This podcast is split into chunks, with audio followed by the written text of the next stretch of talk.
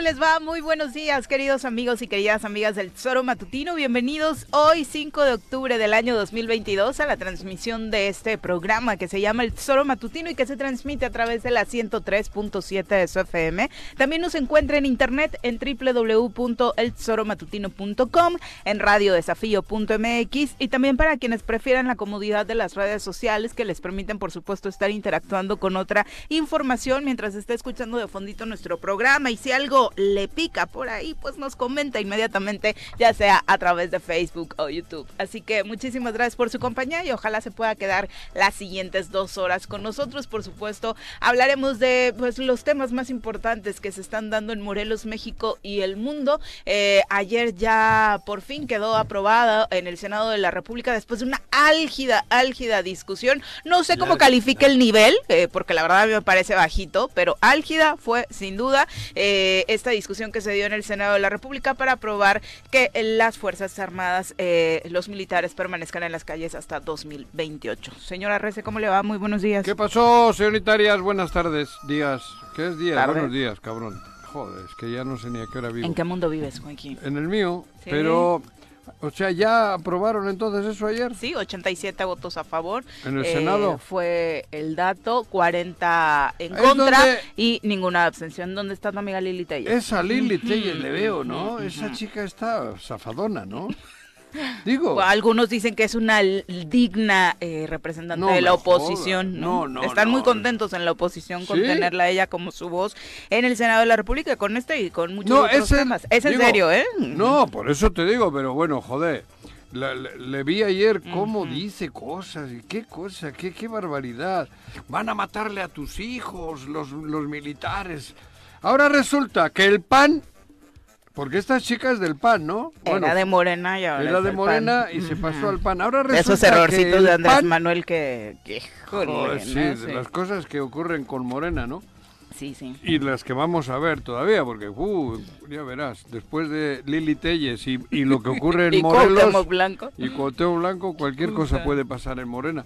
Pero ayer la escuché, cómo se ponía como... Ahí va, me están hablando. Creo que es para extorsionar. ¿En serio? Sí. A ver, vamos a transmitirlos. Bueno. Ah, bueno, vamos a... Pepe, ¿cómo te va? Muy buenos días. Hola, Viri. Ah, porque igual y no es extorsión, es pues otra cosa y él ya los iba a pasar al aire, ¿no? sí. Buenos días, Viri, buenos días, Juanjo, al auditorio, desde luego, muy buenos días. Un abrazo muy fuerte, que sea un excelente miércoles. Sí es miércoles. Sí, ya me andaba perdiendo el día también como Juanjo. Pero como bien dices, sí, ya no tanto. como bien dices, una discusión álgida, bastante larga. Fueron ocho horas de debate. Yo creo que eh, desafortunadamente en los medios de comunicación gran parte de lo que se rescata o se rescató ahí. Fue justamente esto de lo que vendían un producto ¿Ah, sí? para los dientes o para los ah, no sé qué madre güey. O para saber en qué día estamos en qué no, no, estamos. no, me vendían algo. Ah entonces no era para pero era para número raro de qué bueno, a tu edad siento que te ofrecen otras cosas Juanji, ¿no? sí era muy larga. Sí regresando al tema del Senado larga larga discusión pero sí evidentemente lo de Lili Telles es es patético.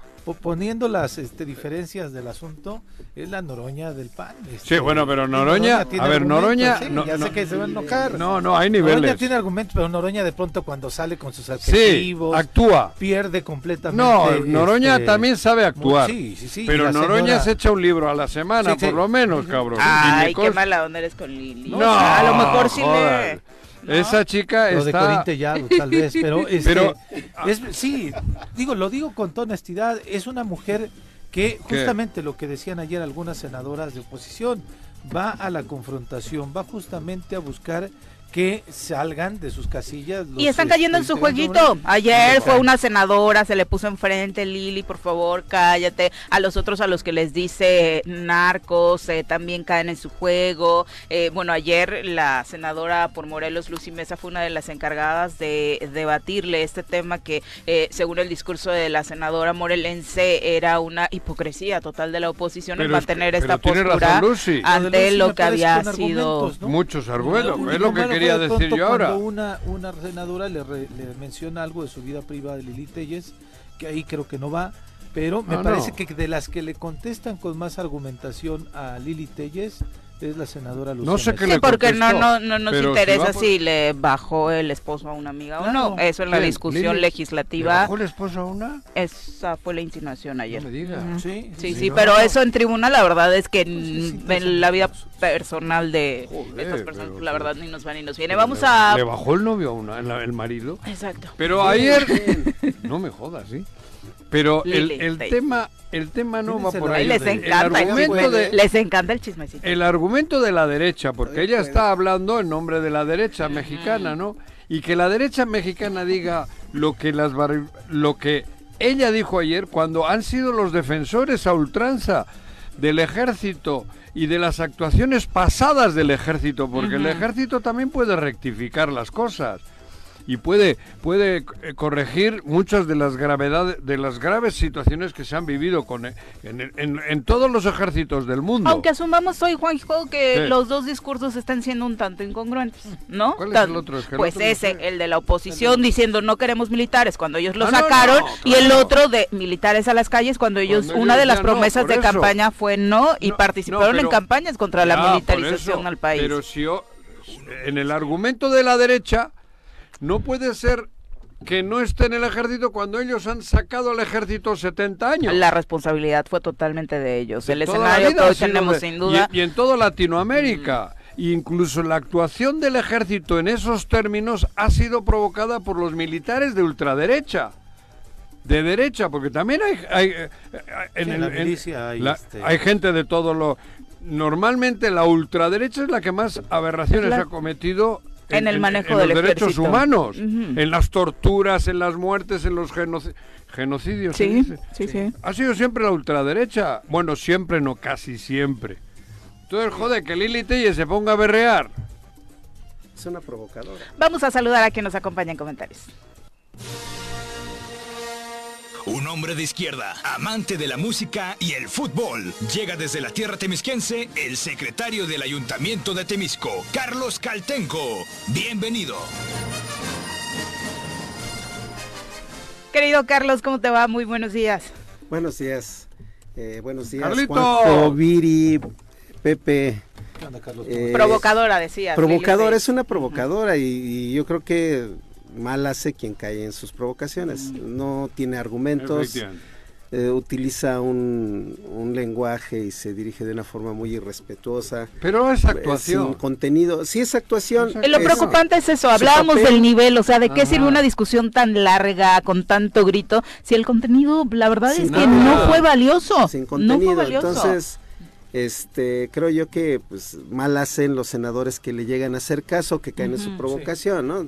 Es una persona. Pero sí es un poco, hay que aunque con ignorarla. otros niveles, un poco la, la- la- el antagónico de, de este güey, ¿eh? No. Mm, ¿De quién? ¿De. Noroña? De Ah, sí, ah, sí, sí, como Digo, personaje. en sí. el, en el estilo, en la Ah, yo pensé que actuación. decías que como AMLO. Lo que o pasa sea, que no, Noroña- pero Noroña tiene, digo, Tiene hay niveles. No, Noroña sí, tiene güey. argumentos, Noroña es rudo. Pero le está copiando. Ah, Sí, pero Sí. Noroña, el- el- si le quitas a Noroña cuando sale con adjetivos, cuando sale con esa forma de actuar y esa forma de, Hombre, de- pronto es un también eh, preparado. lo ves de manera distinta. Yo destacaría, por ejemplo, de los debates de ayer, el de Emilio Álvarez y Casa defendiendo la no militarización, el de Germán eh, Martínez también que defendiendo también la es no incongruente. Emilio Álvarez y Casa. Me parece que eh, son, son argumentos. A mí, yo coincido con ellos en muchos de los argumentos, pero me parece también muy congruente el discurso de Beatriz Paredes, este, otros senadores del PRI que votaron a favor de esta adecuación, porque además... Eso fue lo decirlo, interesante, ¿eh? el Hubo una movimiento político del PRI, ¿no? Que no todo se fue del Diez lado de la militarización. Hubo tres que dicen ellos nos mantuvimos fuertes ante las tentaciones y de hecho a una de ellas, a Claudia Ruiz Macieo, sí le dice, eh, pues este, este Félix hombre Salgado. macedonio que era totalmente impensable que se alineara con esta determinación, con, con la oposición, con por- por- bajo el argumento de que fue precisamente ese mismo grupo a través de Carlos Salinas de Gortari quien mandó matar a su padre. su papá. Sí, y eso ya es. es, es, este, muy, muy establecido, pero eh, yo particularmente estoy de acuerdo. A ver, cuando cu- eh, veamos el comportamiento del ejército eh, hasta antes de 2018. Eh, un ejército que eh, desde los helicópteros atacaba, que en retenes eh, atacaba familias, etcétera, etcétera.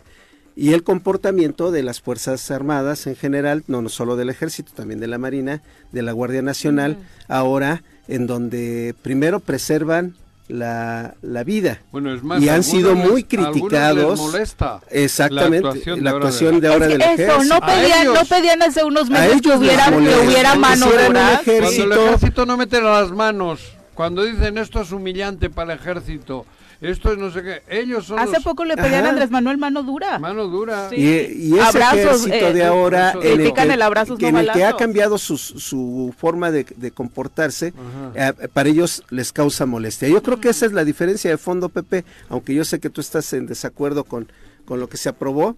y Yo, esa es la diferencia de fondo. El ejército de, Pero de no esta etapa de la administración es, Sí.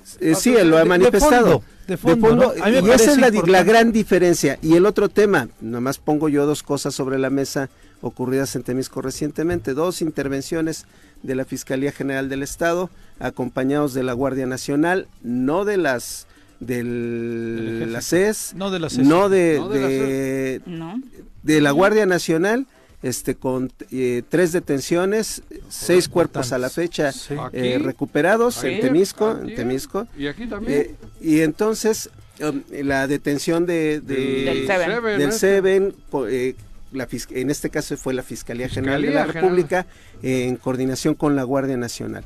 Eh, no reconocer el mismo eh, gobernador de Jalisco Mm, el- en los eventos del fin de semana Sí. eh, eh, reconoció lo importante que fue que el ejército respondiera de inmediato.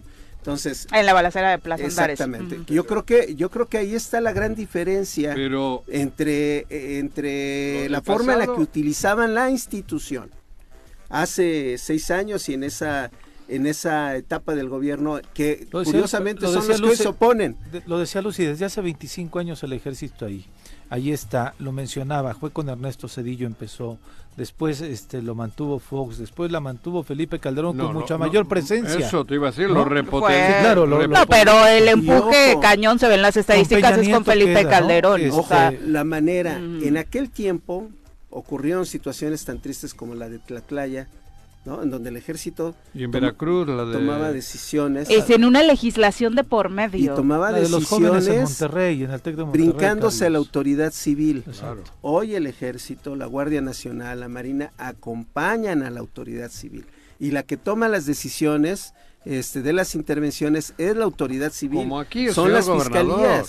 Entonces, Como aquí, Cuauhtémoc, solamente cuando se dan situaciones Que tampoco ¿Qué? quiere decir que va a estar exento ahora serias, pues. eh, el ejército de cometer errores y que a partir de que llegó Andrés Manuel es puro y casto, ¿no? Sí, claro. Eh, los lineamientos eran los que faltaban, sin lugar a dudas. Hay un tema eh, que queda establecido después de esta ley. El Ejecutivo deberá presentar un informe semestral Bien. con indicadores para evaluar Bien. los resultados que se está dando de la operación del ejército en las calles a través de la Guardia Civil. Habrá una comisión eh, bicamaral, tanto del Congreso de la Unión como del Senado, donde se convocará a los titulares de gobernación, de la Defensa Nacional, de Seguridad Pública y de la Marina para entregar datos sobre este reporte semestral. También eh, se precisó que el Perfecto. Presidente va a poder disponer de las Fuerzas Armadas en tareas de seguridad pública conforme a los términos planteados por la Suprema Corte de Justicia. Es decir, no se va a violentar ninguna ley. Eh, no está facultado el presidente para hacerlo sin tomar en cuenta No los mandatos dictadura. que ya existen y que obviamente tiene eh, arriba de esta Un determinación a la Suprema Corte eh, para que cumpla el estricto orden jurídico previsto en la Constitución. un A mí me último parece, a mí me parece que esos una puntos. estrellita para Adán Augusto. Sí, claro, fue a operar. Estrellota. Operar directamente al Senado. Ya estás en campaña, ¿eh? ¿Yo por qué? Digo, Ya vimos, vi, que, Lo mismo ya vimos que no, que no es Claudia. No. Ah, ya, sí, ya, ya, ya, ya, ya. Ojo, Ya, ya ojo. te dijo el profe. No, ya sí. te dijo el profe. Ay, güey. A ver, a a ver, dijo mi tío. Tenemos tres Diego. activos, Ajá. tres activos, grandes activos en la Administración Pública Federal Ajá. y cualquiera de los tres puede hacer un Ah. gran trabajo al frente. de lo, lo que hace Adán Claudia no Augusto, está en la federal, ¿eh? lo que hace Adán Augusto es, es su ¿Cuál es la tercera qué? secretario de gobierno. Marcelo. Marcelo y Claudia. Claudia no está en la federal. Bueno. En la competencia, no sí. te, te escapas. ¿Cómo Ya, no? ya, En la ya. Ciudad de México, donde No, no, toma, güey.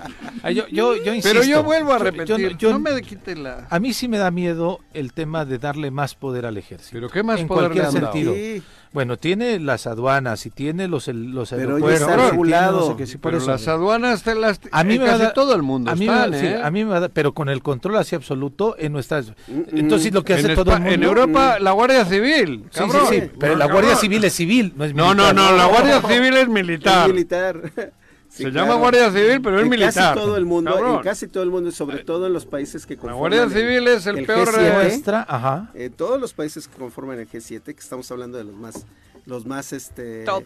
eh, top, son, son las fuerzas armadas las que controlan los puertos, el ingreso y Claro, salida. porque ¿Tu punto es- cuál era Yo- entonces, Juanji? No, no, yo, yo, es que ya eso ya pasó. A mí me, me Además está regulado, oye, está regulada la participación. Se va a del enojar de ejército que no le dejan desde hace Perdón. media hora dar su Luego el otro día me, me perdón, cabrón, perdón, no me dejas hablar, no sé para qué vengo desde Temisco. sí.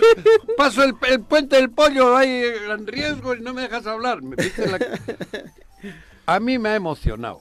Yo vuelvo a decir, he escuchado un video, he visto y he escuchado un video de nuestro querido gobernador. Puta, fue ayer creo. Sí. He tenido una noche más, más placentera. En paz, ¿no? En paz. Yo creo que Morelos se siente en paz. He dormido más a gusto, cabrón, porque escucharle al gobernador un video donde dice gracias Andrés Manuel, porque con la unión nuestra hemos detenido, se ha detenido al Seven. Que él cree que es una botella de refresco, ¿eh? Cree que es la tienda. Que- ah, no, Que no como es- me quejé el del Seven- café. Seven Up no es un refresco. También. Yo, por eso, yo creo que estaba pensando que se chingaron una botella. Y no estoy menospreciando. Se van a enojar las marcas. Sí, pero hay que ser bueno, no dijo-. No, no dijo intervención nuestra. sí No, no, no, no, dijo, la, la, pero joder, Bueno, gracias. que nos está Pero en cuidando, nos está Alguien le cuidando, está ¿no? ayudando un chingo. Sí, pero se tardan mucho en ayudarle, Juan. Bueno, sí, pero 21 tampoco- horas se tardaron en pero- sacar ese pero- video pero- para que decirnos dos cosas que ya sabíamos. Una, que ellos no intervinieron. Tú no eres así romántico ¿Y dos? como yo, güey. Y dos, que, que era el Seven, porque además nadie lo había dicho. Vamos a ¿Cómo que nadie lo había dicho? No, bueno, nosotros sí, pero una El autoridad. Choro lo dijo. gobernador Cuauhtémoc Blanco Bravo. sátira. Gracias al apoyo del presidente de la República, Andrés Manuel López Obrador, y al trabajo coordinado con las instituciones de seguridad federal, Secretaría de Marina Armada de México y Fiscalía General de la República, se logró la detención de Israel N., alias el Seven, considerado uno de los principales generadores de violencia en Morelos y uno de los objetivos más buscados en esta administración. Seguimos apegados a la estrategia de seguridad federal y anulando a importantes objetivos delincuenciales. Desde la Mesa de Coordinación Estatal para la Construcción de la Paz, reitero que en Morelos no pactamos con la delincuencia. Refrendo nuestro compromiso con la ciudadanía de recuperar la paz social en nuestra entidad. No se ¿En me- serio después de ese mensaje tu reflexión es ya lee mejor? Hay mucho contenido en este mensaje, pero, puta, ya le mejor, güey. Aplausos.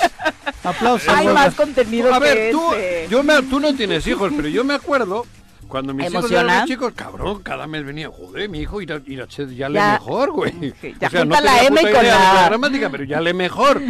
Yo me acuerdo de mi hijo y este chico ya lee mejor. ¿Cuántos años tenía tu hijo? No, no, bueno, pero en la escuela parecidos que él. Sobre todo cuando aprenden a... Sí. A- Tra, tre, tri, tro, Tra, tru. tri, tri, tro, tru. El burro sabe más que tú. Esa es la mejor lección. Ah, no bueno. A tengo hijos, pero que- con mi sobrinito Pero, en la tardaron pública. 21 horas. Escucha lo que ha dicho, güey. 21 No menciona para para nada al gobierno del Estado, ¿eh? No. A ninguna de las instituciones del gobierno del Estado. te lo digo. Pero, ¿cuántas horas después? 21 horas más o menos. 21 21 22 horas. Se tardaron en elaborar ese precioso texto. Pero igual es Se que a esa hora se enteraron. Ah, quizá, por eso decirlo. No es que salió, no es que la hizo tarde, es que la hizo cuando se enteraron. supieron. Ah, mira, Como no escuchan ni ven el choro, que el choro informó a los pocos minutitos, Porque el lunes estaba en la Ciudad de México él. él andaba con Claudia. Ajá. Yo Bueno, no sí. andaba con Claudia, ma- Bueno, me van a malinterpretar, Pobre ¿cuál Claudia, evento? pobre Claudia. Como Pobre fueron invitados A Claudia no le gusta el fútbol. todos los presidentes municipales Y del los- país, ajá. todos los legisladores del país. de- Lo digo, no sabemos si el lunes se Y enteró lo bueno es que no realmente. dijo ¿Eh? ya... No, sa- no eh, sabemos era- si el lunes enteró realmente. O sea, ¿Qué de se cuando estaba pasando. No, esto, no se enteró, güey. No, le dijeron, no, ya ha caído un Seven. Y dice, pues barran. Pensó que se, le- se les había caído una botella, Sí le gusta el fútbol a 7-Up. Claudia, es Puma, es Puma. Bueno, pero Ahora- no, no es eh, futbolera de... Hay que reconocerle que le agradece al presidente y a Eso las sí. fuerzas Ah, federales. hombre, pues si tonto no es. O el, sea- que se le- el que le redactó ya sabe que mientras más se la chup, mientras más piropos le eche al presi, pues por lo menos ahí va a estar más ya tranquilito. empiezas a hacerte como Lili Telles. ¿eh? ¿Por qué, eh? ¿Qué he dicho ahora? Dijo, cuanto más piropos le eche, yo he hablado correcto. Iba a decir, "Ma- cuanto más se la chupe, pero eso no, me corregí. ¿Te diste cuenta que no soy como Lili? Yo sí Eso. corregí, cabrón. Cuanto más piropos le eche al presi, él cree que así el presi va a estar más contento, pero el presi no es tonto. Al presi no le gustan los piropos, al, al presi le gusta el payaso que le va a animar en la Ciudad de México, en el- los 15, en, en el bautizo de alguna criatura. Para eso lo tiene. Para que eche el bolo. ¿Para qué eche el bolo? ¿Qué es echar el bolo? El, ah, las el dinerito y moneditas, eso. sí, sí. Es codo, ¿eh? No echará ¿No? mucho bolo este güey. Que ¿eh? lleva Mirto- Puta. Víctor Mercado, seguramente Ah, le Víctor ayuda a echar Mercado el sí. bolo, ¿no? Vi- Víctor sí puede echar bolo, porque ese sí sabe. Te echa lavadoras, refrigeradores, para que los de medios de comunicación estén tranquilos. Pero bueno, son las 7 con 22 de la mañana, nos vamos a nuestra primera pausa. Ya los vi muy intensos con sus comentarios, regresamos para compartir. 7 con 27 de la mañana, gracias por continuar con nosotros. Leti Mam, un abrazo. Chacho Matar, saludos. Marín Baltazar, también muchas gracias por su compañía. Arnaldo Un abrazo. Marco Vallejo dice... A, partir de ahora, con esta determinación, presidente que llegue será obligado por la milicia y hasta golpe No. de Estado podría haber. No hay que ser tan Pero- ingenuos con lo eh, determinado ¿Y por qué ayer no ha habido hasta sobre ahora? la Pero militarización. a ver, es que, joder, vamos a ver, en los momentos más difíciles, donde el control sí realmente de- era de- de- de- del mando del militar, no ha pasado, ¿por qué ahora que es mucho más controlado todo va a Regulado ocurrir, va a cabrón? Más regulado, güey. en la época de Felipe Calderón, el general en turno, ¿no hubo un general detenido ahora en Estados Unidos? Sí, claro. No, Fue el de no- Peña Nieto, pues lo Sí, liberaron. pero ¿eh? sí. Ah, bueno, pero estuvo de... Ah, sí, lo liberan. sí. A- abogó el ¿Y, y lo li-. ¿A quién, lo, ¿A quién abogó? El- antes Manuel Ah, dijo que era pura basura. no, no, a ver, aboga, acusándolo. pero cuando los gringos dieron ese pasito, algo habría, su- supongo Yo- yo. yo o ahora también pensar. resulta que estos de la derecha dicen que los gringos son, si siempre han estado aliados con ellos, joder. Sí. Por eso te digo, a mí, viendo el país como está, a mí ojalá mañana, con esto, el ejército actúe en, en el corredor Chichinautzin. Para, para frenar todo. Puta, yo sería la, la persona más feliz porque no queda un pinche pino ya. Están vendiendo todo. Sinceramente no creo que se encarguen de esas tareas. Muchi. Bueno, pero te estoy diciendo que ojalá el ejército salga y acampe y, y patrulle y salve el, el corredor Chichinauchin enterito hasta hasta hasta Yautepec, cabrón. Ojalá lo salven. Ojalá dejen de vender el terreno que están vendiendo en Tepoztlán y en Huitzilac. Ojalá se meta el ejército. Ojalá el ejército, porque eso es salvar a la patria. El ejército está para defender la patria. Y el enemigo ahora está aquí dentro. Aquí dentro tenemos el enemigo. Vayan y vean cómo están haciendo en, todo el corredor Chichinauchi, en los terrenos. A mí que no me diga el alcalde de Tepoztlán que no sabe y que no es cómplice de lo que está ocurriendo. Claro que sí. Ah, hablando de eso. Que de- ¿Sabes quiénes que que están comprando nos- terrenos en dicho? Guacamayalix, Morelos. ¿Qué es Guacamayalix? Pues hay que- como los estos que hackearon. ¿Te imaginas si hackearan aquí el estado de Morelos? No, sacaran joder, los el clan- documentos que hay. Ese clan del entorno del chico este que jugaba al fútbol, joder, están invirtiendo en Tepoztlán en los ¿Sí? Puta. terrenos, ¿Para qué? Para, pues, para lavar, digo, Sí, para, tienen tema de- terreno.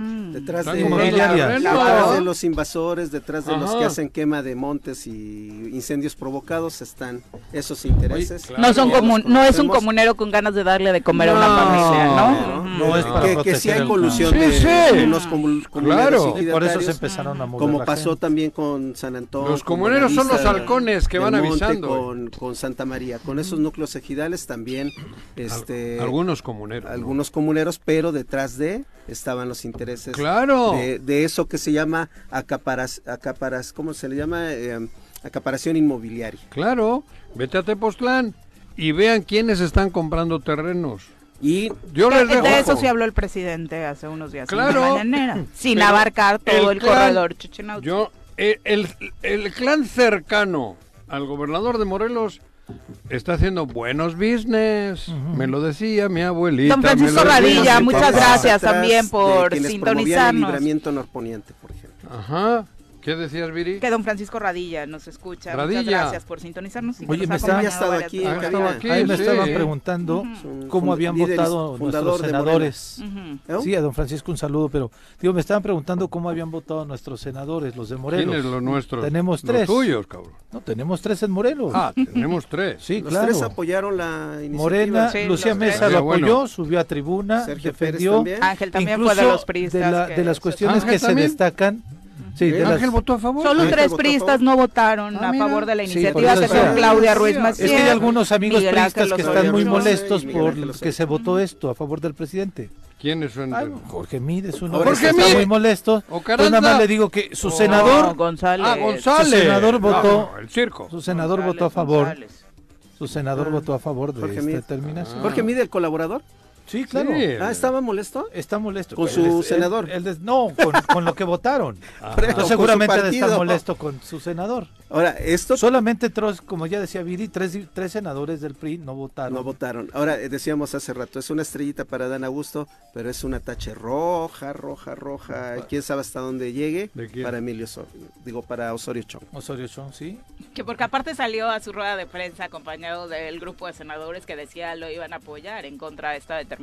Y al la final- mayoría... Nada Sí. más tres, nada más La Claudia Ruiz Macié y otro más. Osorio este, lo mejor que este, operó fue la de Graco. Blanco. ¿Cuál? Gracias a él la tenemos de gobernador. Sí, cabrón. Beatriz Paredes, Claudia y Osorio Chong son los Ajá. tres senadores del PRI que eh, votaron en contra de esta determinación. Leonel Jaimes dice, buenos días, eh, pues se ve que nunca se enteran de la vida diaria de Morelos, Juan Ah. José. Bien. La mayoría o casi todas las invasiones fueron promovidas y auspiciadas por partidos de izquierda que ahora sí son tus ídolos. No, Acerca no, de no, la a ver, a ver, a invasión. ver. No, no, espera, eh, espera, espera, de aclaro lo mío.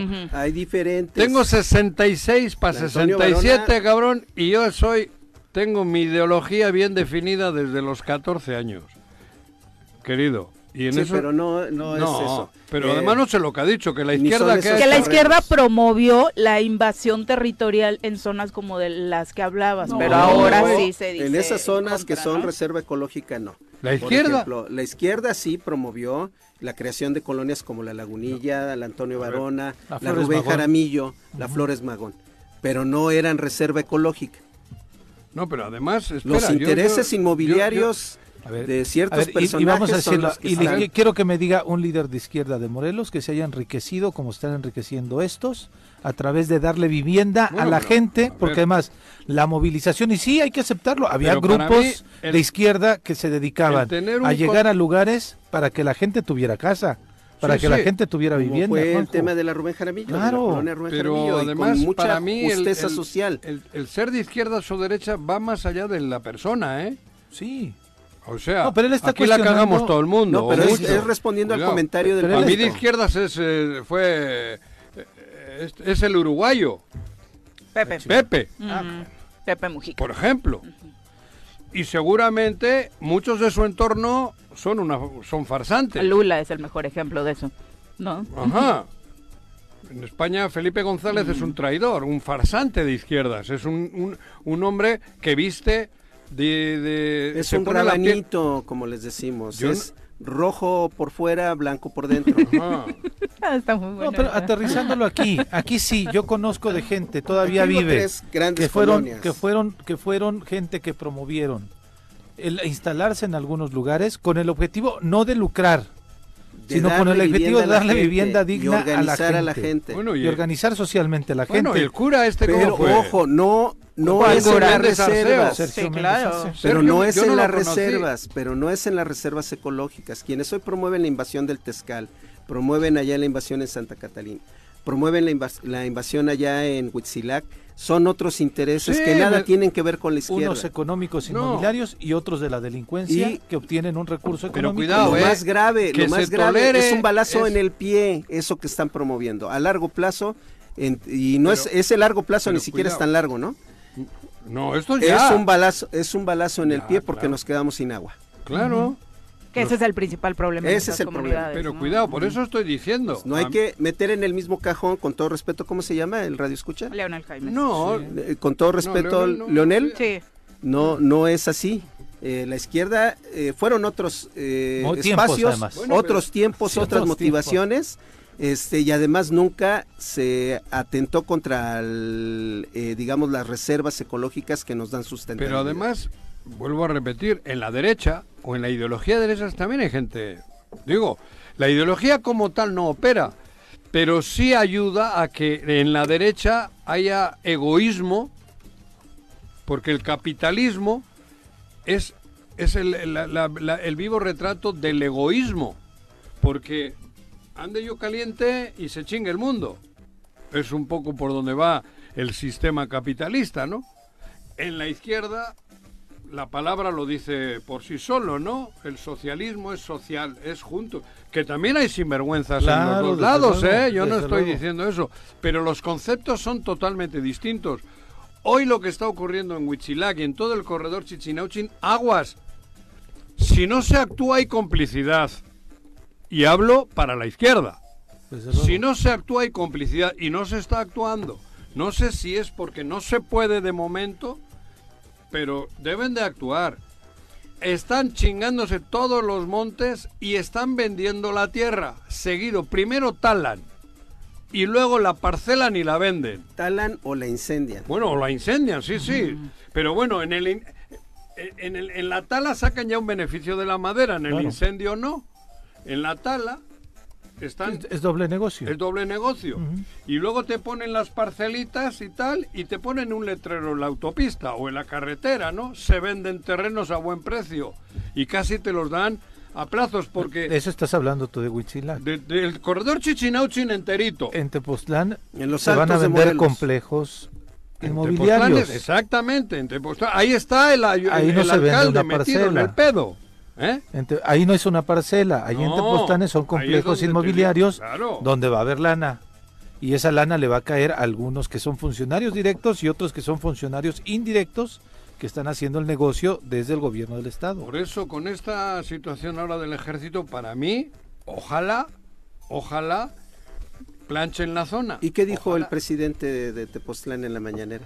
Que incluso podría interponer un amparo desde el gobierno federal para evitar que se siga eh, realizando este tipo de construcciones y evitar que deje de eh, generar afectaciones a la ciudadanía, particularmente en temas de servicios públicos, de protección al medio ambiente, porque él decía, muchos se fueron con la finta de que era la construcción de la ampliación de la carretera lo que estaba impidiendo que el agua, por ejemplo, llegara a todas las viviendas y realmente no es así, es el alza en, construcción inmobiliaria. Claro. Hay mucha más gente a la cual llevarle los servicios y no hay abasto suficiente para ello. ¿no? Y qué bueno que apuntó, y voy a comentar eh, eh, la razón, anunció él, por ejemplo, que el puente a ningún lugar ya tendría una razón de ser, un lugar, y que se, iban, que se iban a desarrollar dos mil viviendas. iba? Pero esas ya estaban planificadas. Esas ya estaban, ya los usos de suelo ya estaban, etcétera, etcétera. Sí. Eh, una parte de Geopolis. Pero lo que no saben, lo que no dijo el presidente, es que es precisamente para reubicar a muchas de los invasores del Tezcal, familias de escasos recursos también, porque de eso se basan esos, esos este, operadores que, que promueven la, la invasión de las zonas de reservas. Pero en Tepos no, ¿eh? En Tepos van, gran, van ahí quieren hacer grandes... Sí, eso es otro tema. Inmobiliaria Pero digo, eh, es obvio que, el, metro el presidente no va... Sí, pero el presidente no va a ¿eh? permitir que está generando salidas para recuperar las zonas protegidas y por otro lado intereses económicos fuertes le estén generando... Lo de Tepos no es eh, para gente humilde. No, ya lo sé. no, te digo, lo, sé. lo que tú dices está bien pero el negocio del el metro cuadrado en Tepoztlán, que es comunal, ¿sabes a cómo está? No, ni idea. ¿Dos mil pesos? En ¿Qué? Dólares. Ajá. Se cotiza en dólares. Ah, el metro cuadrado en Tepoztlán, claro. Por eso los comuneros también iniciaron por desconocer a la autoridad eh, que los representaba por estos negocios que estaba haciendo. Es así como llega el tema a la mañanera. Y estos, el clan que gobierna hoy aquí, se está adueñando de todo, de muchos de esos terrenos, está invirtiendo. Digo, yo no digo que está invadiendo, está invirtiendo, está comprando. Y alguien Pero con alevosía y ventaja. Claro. Una No, no hacen grandes situación fiestas, ventajosa muy, muy importante. eso, Terminamos con el tema de la militarización, con el comentario del Barto a través de Twitter. Dice, una cosa es preservar y ser prudentes y otra cosa es que humillen a los cuerpos de seguridad de todos los niveles. Yo hoy veo un ejército y marina que ya cualquiera agrede. No, no. Bueno, yo no sé, yo tampoco, pero tiempo al tiempo, tiempo al tiempo. Si hubiese hecho lo que algunos dicen que, que ahora estarían diciendo, criminales, no eran narcos, eran del pueblo y la chingada, güey. Ahora estarían diciendo, Andrés Manuel, eres un traidor. Son las 7 con El 41. ejército está tranquilo. Vamos a pausa, volvemos. Bueno, ya hicieron enojar al público. Responde Leonel Jaimes, qué buena maroma de los zurdos en cabina. Otra y los mando No, a las Olimpiadas. Invadir lo que no es nuestro es delito. Eso es nuestro problema diario. Lo nuestro no es robo, es aportación, pero si se lo hacen otros es delito. ¿De qué Seamos parejos juzgando ¿Pero de qué a hablas? Entonces, Sobre ver, las invasiones Pero las Entonces, hay que- territoriales. A ver, a ver, a ver. hay que salirnos de Morelos porque Morelos es zapatista. No, pero no entendí lo que ha dicho. Es un absurdo. Que la respuesta fue una maroma, para empezar. Que otra maroma. Que- o sea, trataron de se y demás. lo que no es este nuestro. A ti te entiendo menos. Sí, es lo que Cuando dice- invaden otros es delito. Cuando invade la izquierda ¿Pero dónde ha invadido la estamos izquierda? Pero también hay que criticarla, apropiándonos de lo nuestro, dijimos, dice Leonel Jaime. Pero Leonel, a ver, di- dime un caso concreto, ponme un ejemplo para que te diga lo que quieres oír, güey. Dime, ¿dónde invadió la izquierda? Dime. Mientras tanto, a través de Twitter, el Barto dice, está tranquilo, el ejército está maniatado, no ven los videos donde el pueblo incluso llega a pueblo? donde le sacan machetes, donde los corretean. Juanjo, no defiendas lo indefendible, a nuestro ejército ya cualquiera le escupe en la Sí, cara y no hay reacción. No. Eso es lo que da pena. ¿En qué lugar del mundo ven a la gente así, tratar a un policía, a un militar, donde los narcos los corretean? Eso ha sido provocado por otras cosas. Es que me parece que ese Mi es el querido riesgo. amigo. Y ese es el riesgo de polarizar la situación de la militarización. El, el riesgo es que Pero si no es- queremos, queremos que los militares actúen como actuaron el 2 de octubre, entonces. A, a todos los chavos que están manifestándose les dieron.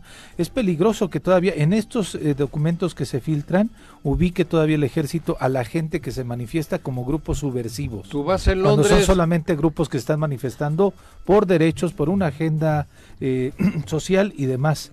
Es increíble que la gente quiera que el ejército llegue a romper, a entrar. Eso es por eso Pero mi eso lo dicen ahora porque, Eso, por- esa es porque mi es, la forma de... de- de- Ahora, De intentar en la- que- todos que los entren- casos de agresiones que hemos visto que hay, sobre todo contra elementos de la Guardia Nacional, que son los Sí, que claro. se han visto más agredidos, es gente que no tiene armas de, de fuego.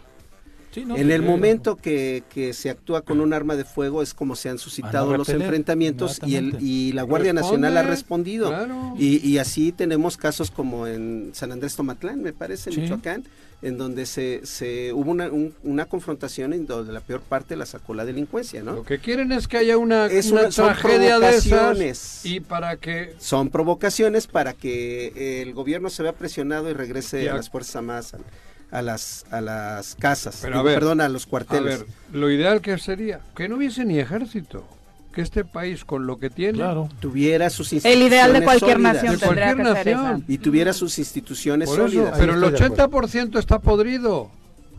Cabrón, ¿por qué no se han quejado de antes? ¿Por qué se ha llegado a esta situación? ¿Por qué llevamos 100 años en decadencia? ¿Por qué? ¿Por qué ahora resulta que se rasgan las vestiduras todos? ¿Por qué está México como está? ¿Por qué los jóvenes están en el narco? ¿Por qué?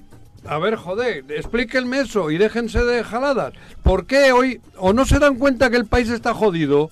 Jodido, jodidísimo. Jodidísimo. Da miedo cómo está el país. Entonces, ¿qué quieren? ¿Por qué nos han quejado antes? ¿Por qué nos han quejado antes de, de todo esto? A mí me parece ¿Por que qué no hemos luchado contra todo esto para que los jóvenes tuviesen esperanza? Ninguna, cabrón. A mí, a mí lo que me parece dentro de todo este debate, Juanjo, es que no hemos voltado a Yucatán. Y Yucatán, Mérida, ha sido un lugar que ha tenido los índices menos elevados de delincuencia organizada, de delincuencia común incluso. Y me parece que es increíble que en todo este debate de descalificaciones, de que sí militares, no militares, no tengamos la capacidad de voltear a ver a Yucatán para ver qué es lo que han hecho bien, gobierno tras gobierno. No estoy hablando ahí, no estoy hablando ahí, exacto, no estoy hablando ahí de ideología. No, no, es, ha gobernado el PRI, ha gobernado el PAN, y entonces tendríamos que ir caminando pero el pueblo esquemas. defiende el pueblo es patriota. Es ahí a donde tenemos que llegar. El pueblo. Y, también hemos hablado de las condiciones que el propio narcotráfico genera en los lugares donde residen sus líderes, como en algún momento fue Cuernavaca, ¿no? Cuernavaca, claro. Cuernavaca. Sí, bueno, pero, pero tener la sociedad, sí, claro, pero la sociedad está tan podrida, tan podrida que esto no es de cuatro años. Esto es de 100 años. Sí. O más. Te hablo hasta desde la conquista, cabrón. Que llegaron lo más putrefacto de Castilla. ¿Cómo se llamaba este presidente? La conquista de Cuau. La conquista digamos, de la estructura ah, para, ¿De para tener al que le quemaron. al que le quemaron. El contrabando de drogas este, bien cobertura. Pascual Ortiz Rubio, ¿se llamaba? Él fue el, el, el que creó la, la ruta y, y la cobertura institucional para que ese ese negocio estuviera controlado por el Estado. Y yo termino. Yo hoy no estoy ni de derecha, no, estoy hablando ni como derecha ni como izquierda. Yo quiero que esto cambie. Punto. Y no hay que me expliquen estos cómo cómo cambiamos lo putrefacto que está el país, porque está putrefacto, joder. Hay que al toro por los cuernos. ¿Cómo cambiamos esto? A ver, explíquenme. Algo habrá que hacer diferente, ¿no? Sí, no nos podemos engañar, ni de un lado decir que todo es culpa del pasado, ni del otro decir que todo inició en 2018, ¿no? Eso es querer vernos la cara, ¿no? Pero hay diferencias de fondo. pero sí, tiene el, pasado. Pero tenemos que llegar a un equilibrio, ¿no? Hay un marco jurídico que es transitorio, que, que, hoy permite que el ejército esté haciendo a funciones de acompañamiento a la autoridad civil, subordinado a la autoridad civil, este, que permiten, como les decía yo en el caso particular de Temisco, este tipo de, de realidad, ¿no? Y la idea es que así siga. Son las 7.54. Ayer felicitábamos a todos los panchitos y por supuesto hoy le vamos a dedicar eh, espacio a un análisis de esta celebración eh, que pues obviamente viene desde la Iglesia Católica, pero pues ha repercutido en las fiestas populares de nuestra nación. Nos acompaña en cabina el cronista Ulises Nájera, a quien recibimos con muchísimo gusto. Ulises, bienvenido. Hola, ¿cómo están todos? Muchas gracias. Y pues sí, ayer fue el día. Hola, ¿qué tal? Ayer fue el día del Uli el bueno. Así es. Ya aquí me bautizaron como Ulises el bueno, ¿no? Hasta me acuerdo de Pedro Infante. Ándale, el bueno, el malo y el, feo. ¿no? Sí, entonces, bueno, ayer fue el día de los panchos de San Francisco y pues, obviamente en muchos eh, templos católicos de muchas partes de la República y del Estado pues, hubo fiesta, ¿no? Incluido el centro de Cuernavaca. Así es, todos los franciscanos sí que fue una orden mendicante que llegó junto con los conquistadores españoles, ya que hacía referencia hace rato a, la época de conquista, y jugó un papel muy importante, ¿no? Ya que él, eh, fue de los primeros conventos que se, se hacen aquí en, en, Cuernavaca, concretamente lo que ahora conocemos como la catedral, ahí estuvo el convento. Y yo me quería referir precisamente... Su logo. Sí, el, toda la iconografía, la iconología que está ahí en, el convento. ¿no? No, sí, bueno, de hecho las cruces en muchas eh, culturas tienen un simbolismo muy fuerte, ¿no? La, cruz en, el, en, la, en, los, en los conventos franciscanos, ¿no? En la puerta, no hay... Ah, eh, bueno, cuando llegaban ellos generalmente lo que hacían era empezar a construir algo rápido, incluso aquí en Cuernavaca está documentado que lo empiezan a construir, primero fue de madera. Cuando llegan aquí empiezan a, concretamente al pueblo de Coajomulco, le empiezan a cargar madera y también toda la mano de obra que se hace para poder tener ahí la estadía, perdón, es de el pueblo de Coajomulco. Ah. Y lo que sucede interesante es que... ¿Ya eran talamontes? Eh, pues en ese entonces no eran talamontes, en ese entonces era una era una materia prima, ¿no? Que se disponía pues en grandes cantidades y pues obviamente no la ecología ni siquiera se era necesaria nombrarla, ¿no? No, era ni una prioridad. en ese, peligro, no, claro, pues en ese entonces lo que sobraba yo creo que era oxígeno, ¿no?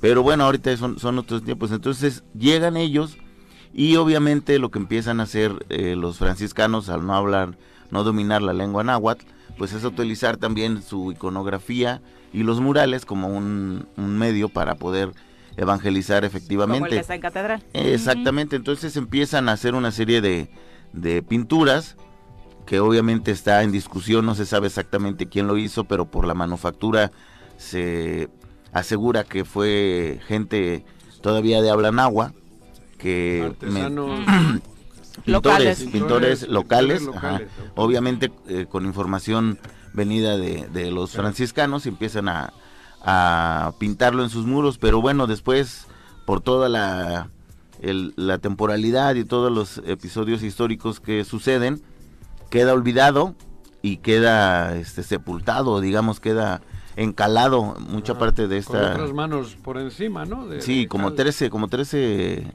capas, eh, fue lo que le encuentran. Y en, en el año de 1959, cuando está de, de ¿Obispo? Sergio Méndez Arceo y al querer volver a hacer toda una enseñanza litúrgica, eh, empieza a quitar, eh, empieza a convencer a la gente de aquí de Cuernavaca a quitar retablos y empiezan a encontrar pinturas, ¿no? O sea, a reencontrarlas, no sabían que existían. Y obviamente se hace muy importante, en 1994 se declara Patrimonio de la Humanidad en la Catedral de Cuernavaca, sí, en, por la UNESCO, así es.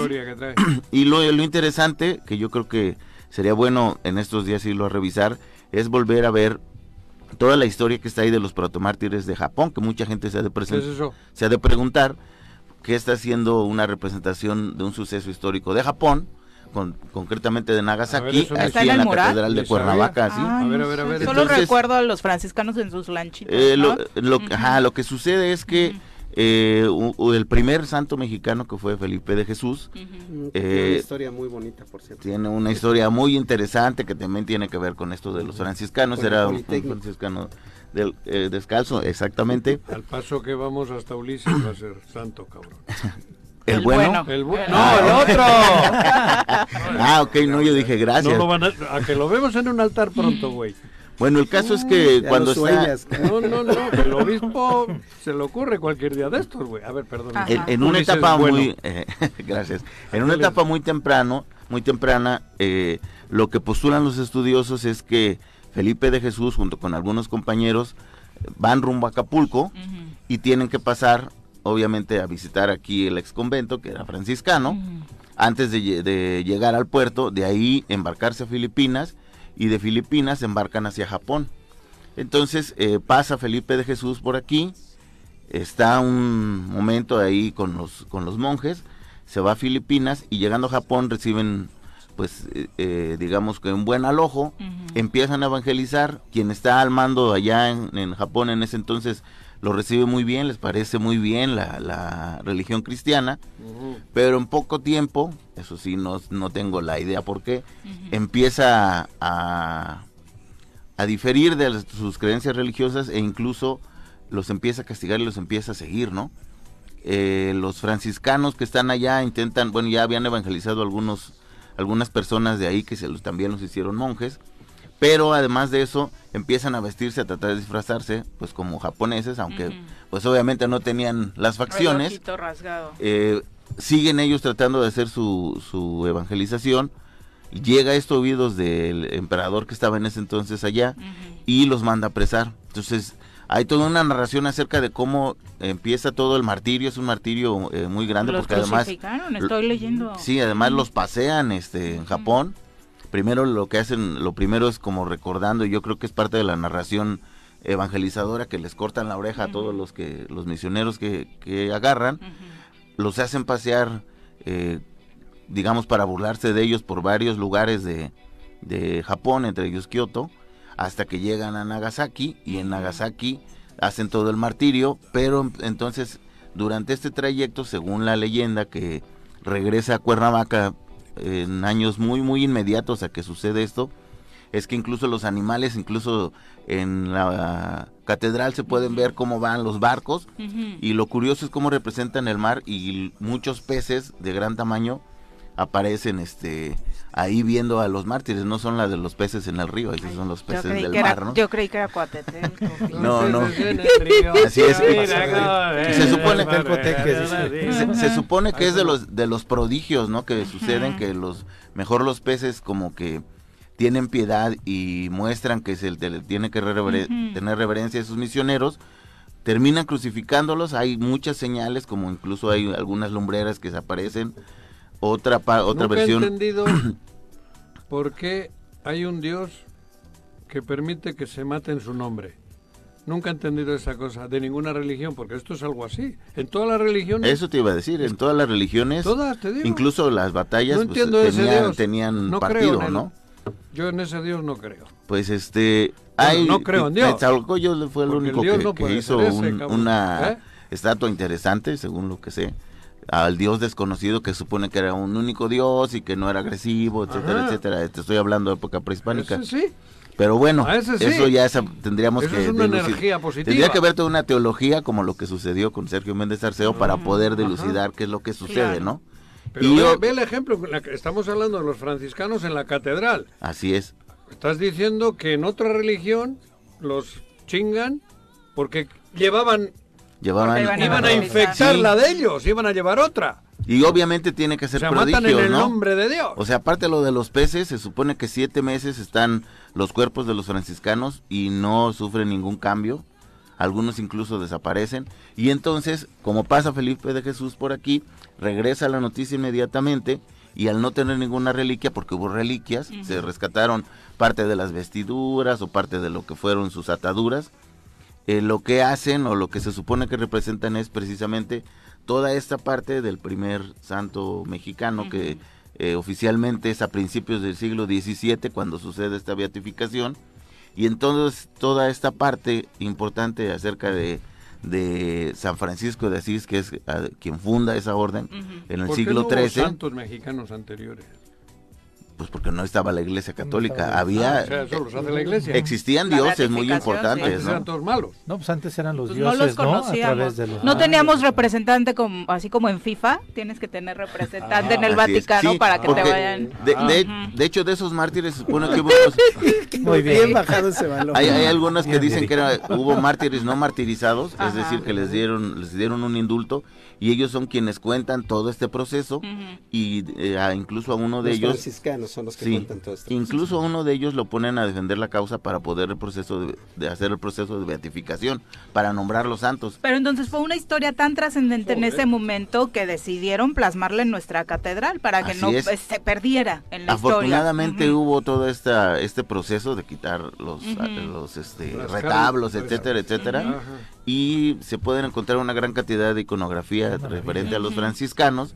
Bien cerquita, este, la entrada es gratis para quien quiera ir, yo creo que es un buen momento de ahorita. Y qué bueno que nos cuentas, porque regularmente lo asociamos con, la verdad es que yo lo había asociado eh, con una historia muy local, ¿no? O sea, la verdad no alcanzo a ver si tienen el ojito rasgado los que están colgados en la cruz, pero los crucificados entonces sí, era, era de Nagasaki. Hay, hay un, este, brevemente, sí. Eh, hay una, una de las cosas o de los milagros que ocurren cuando él es martirizado, es que una higuera de su casa que estaba seca reverdece.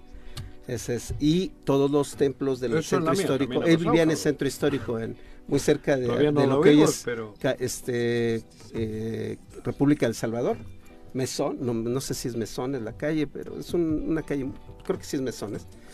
Este, y, y todos los templos del centro histórico se llevaron un piecito y lo sembraron en su, en su este en su pues ahorita que dices piecito parte de las reliquias que se supone de las primeras de estos protomártires en Japón son partes de cuerpo que llega gente de, de diversos lugares de eh, hay cosas muy escatológicas con eso de las reliquias no lo último que vimos con las de Juan Pablo II la verdad Los sí. calzones. sí claro sí, sí. cagados creo que estaban. Entonces también se llevan si no era como tú. qué bueno que no te han beatificado que tenía rayita para comprobar que no se corrompen y que tienen algo de santo y se llevan partes del cuerpo, ¿no?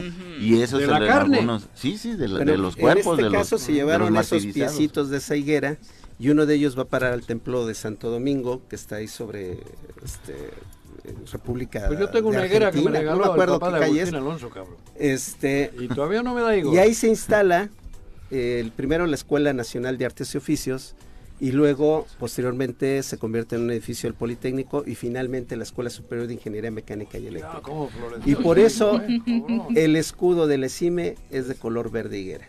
Ándale. Le decía a Mira, su nana, la historia que cuentan, que le decía a su nana que era un diablillo Su nana, y que el día la- que la- se hiciera santo, esa higuera iba a reverdecer, porque estaba seca, la tenían ahí en el patio. Mm. Las higueras no reverdecen. Y, y cuando Y es martirizado, reverdeció, y por eso los templos del centro histórico. y sí, en cada templo del centro histórico que ustedes entren, hay higueras viejísimas que están vivas. Sí, es, es muy interesante esta parte eh, legendaria, digamos así, de, de los primeros santos, porque incluso, y eso es lo, la parte interesante también de ir, es que algo que aconteció en el siglo XIII, 1200 y tantos, que es cuando reconocen a la orden de los franciscanos, está representado precisamente en lo que es el ex convento. Hay una pintura que le dicen de la familia franciscana en donde vienen los personajes más notables de esa orden, desde el primer momento hasta casi la beatificación y después aparte hasta que llegan aquí los primeros franciscanos, porque también para los franciscanos, imagínense, llega una cultura externa con otra teología, con nuestro concepto de religión, lo eh, más importante primero para ellos era justificar por qué ellos tenían la razón y dar toda esta se- serie de una estirpe. Pues la labor de convencimiento, la- ¿no? Que se Pero, tenía que hacer. ¿Tú crees que hubo labor de convencimiento? Pues ¿O hubo- Por las buenas y por las malas. mira, Claro, como, a ver, a ver, a ver, como, como sucedía en todos lados, ¿no? No, no, no, sí, yo no. No, corrió mucha ni- sangre, ¿no? O sea, eso es- Pero a mí no me digas que convencieron, Eso es real. impusieron. Hay, hay eh, intentos también de ¿De hacerlo de manera más noble. Por ejemplo, incluso dentro de las, de, de las piezas arqueológicas eh, muy interesantes que se encontraron en Cuernavaca fue unos nescuitiles, se llaman en, en náhuatl, en español quiere decir ejemplos, que son eh, santos hechos de madera, donde encuentran un Cristo que en la parte de atrás o en el costado tiene como meterle un, un mecanismo, digamos, para poder meter una vejiga de, de cordero con sangre fresca, para que al momento en que estaban ellos, imagínate, estaban evangelizando, luego la misa era en latín, ¿no? Estaban eh, presentando todo el calvario, hablando Ay, te digo que hacen cada cosa, le encajaban y salía la sangre. Exactamente, entonces encajaba- en- encajaban la, la lanza Sí, pues, sí. y dicen que para los indígenas era muy impactante ver como algo que ellos lo percibían como un muñe- muñeco de madera, Ajá. de pronto en ese momento Ay, cobraba vida y sangraba, ¿no? Ah, pues eso Entonces esos es? nescuitiles hubo aquí en. Cuernavaca. Pues era una manera Claro. de lo que te decía un poco más piadosa, ¿no? No de llegar Sí, y- bueno. Y Si como, no bueno. representación Primero- de la Virgen de Guadalupe también eh, se corresponde mucho con la representación de Tonantzin, ¿no? En- en- Así- en eh, y es- exactamente es en el mismo era lugar, ¿no? prehispánico. Sí, Sí, claro. prehispánico. Claro. No, eso está demostradísimo, Sí, ¿no? Que claro. en todos los, los templos, Ajá. eh, por ejemplo, de donde yo soy, en Tezoyuca, eh, se encontró una Xochiquetzal y dicen que más o menos la advocación, si la comparamos a la religión católica, correspondería a Santa Ana, que es la mamá de la Virgen María. Entonces, a quien ponen de, de santa patrona del pueblo durante pues es a Santa Ana. Lo que iban Claro. encontrando. Y entonces, de- Las- también eran muy hábiles, ¿no? Y muy, inteligentes. Eso sí, venían es. Bueno, Sí, sí, claro. sobre el día de hoy, entonces vale la pena después de este repaso que nos diste visitar la catedral para ver con otra perspectiva Así estos es. murales que están ahí y más allá de que coincidamos o no con la religión No, católica, historia, el valor ¿eh? histórico y es, cultural, aparte es. ahora que dices que tiene ingredientes incluso de otras partes del mundo, lo hace todavía muchísimo más valioso, ¿no? extraño ¿Cuáles otros Mm. templos franciscanos hay aquí en, en Morelos?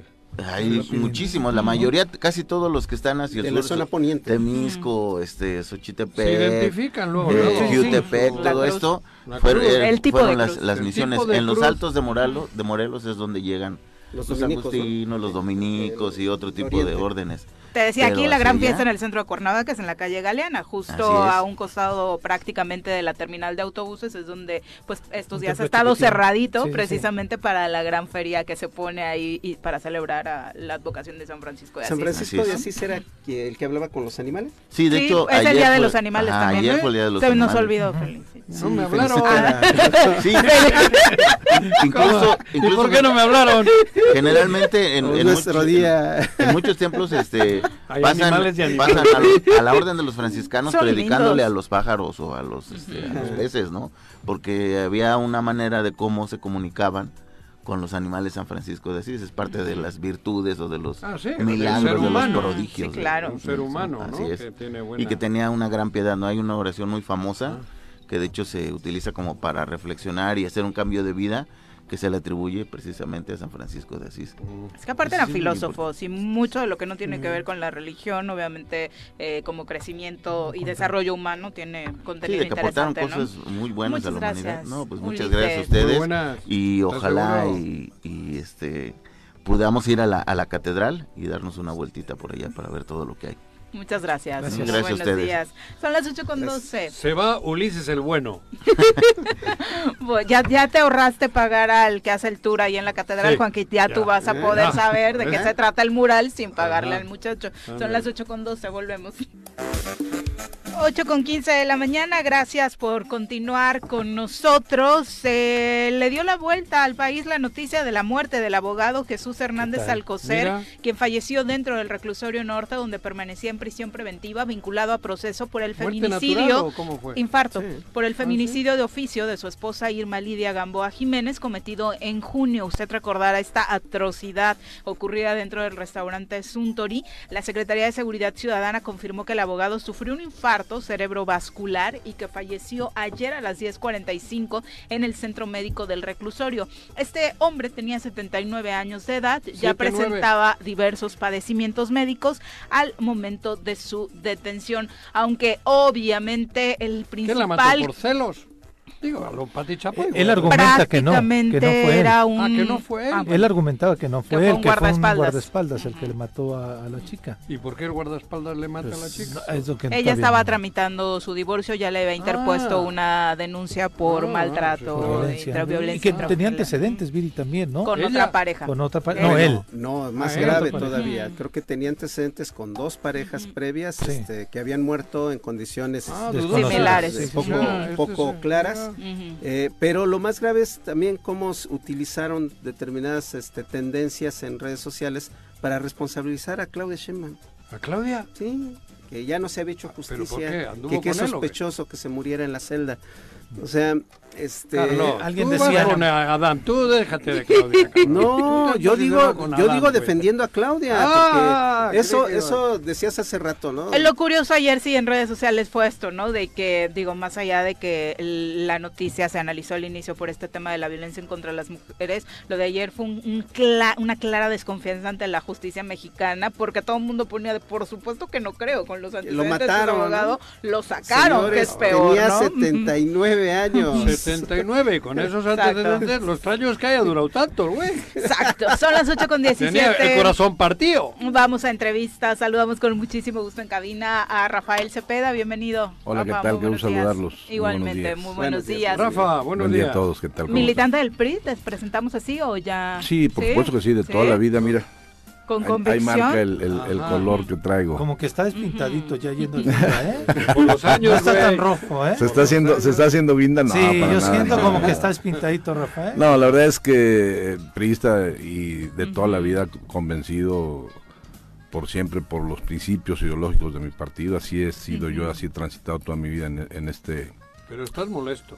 Estoy muy molesto, desde luego que sí. Partido, y- Con la dirigencia del partido. con la dirigencia del partido. ¿La de aquí Con la, la di- con la nacional? dirigencia nacional Y la de aquí. y por añadidura la local, es, es evidente. Mira, yo soy, eh, aparte militante, soy dirigente estatal de una organización priista eh, que se desprende del PRI, que se llama Unidad Revolucionaria. Esto pues me ha dado a mí cierta condición para tener pues alguna ascendencia en, en compañeros militantes del partido. Pero hoy, hoy vengo a pronunciar mi, mi malestar, mi enojo, mi molestia por la por las acciones eh, pues, turbias que ha llevado a cabo la dirigencia nacional, o el dirigente nacional, vamos a ser más precisos. No podemos nosotros eh, pensar que por, por eh, salvaguardar su integridad personal, por, por mantener su impunidad e inmunidad, Alito, pues a costillas de la, de la militancia, esté haciendo lo que ha hecho. Yo, en mi calidad de dirigente estatal de esta organización priista, demando de manera categórica y contundente que Alejandro Moreno deje la dirigencia del partido porque nos está haciendo daños a daño a todos. Es decir, no es él. Pero le están siguiendo. Digo, ayer, por lo que se refleja en, la, en el Senado y tal, se ve que un grupo mayoritario le está siguiendo lo que pide, ¿no? Pues mira, mira, digo, salvo tres senadores, por ejemplo, ayer siguieron la línea que ya, se, aprobó la, ya, se aprobó la propuesta con nueve. al vacío. No, no creo, no, yo no creo. digo por lo que ¿O de qué sector del prismo? Porque de pronto parecen ya pocos los que están en contra de Alito dentro del PRI. Pues hay una camarilla ahí quizá muy amplia. Es decir, ¿por qué Jonathan, Jonathan Márquez es presidente del partido en Morelos?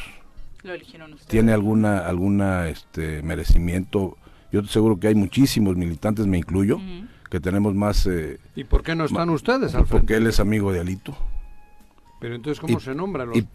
Pues, pues lamentablemente así ha estado funcionando estos últimos, estos últimos años y eso nos pone en entredicho a todos. Yo quiero desmarcarme, desde luego, de esas, de esas, de esas posiciones porque no somos así los priistas. Se nos ha tachado por los errores de algunos, de quienes han dirigido al partido, de quienes han gobernado mal, pero no somos todos así. Nosotros somos priistas convencidos de que las cosas pueden ir mejor. Y no es precisamente que estemos negando categóricamente que el gobierno de hoy esté mal. Cada quien hace lo, que puede, pero simplemente tenemos ideologías distintas y tenemos que respetarlas. No podemos, perdón, no podemos por, una cuestión personal, de beneficio personal, comprometer a todos. Y es lo que está pasando. Si el señor es responsable de lo que se le acusa... El al PRI? Digo, por lo que se ve, cabrón. Pues eso se ve. No, nosotros no. Hay que desmarcarse. Si el señor es responsable de lo que se le acusa, de los delitos que le están imputando, que lo metan a la cárcel. Pero ya la regó como quiera. O sea, si, no, si es inocente de eso, ya nos puso en entredicho a todos por sus, por sus acciones, por sus hechos, por sus... ¿Pero por qué lo arropan los otros?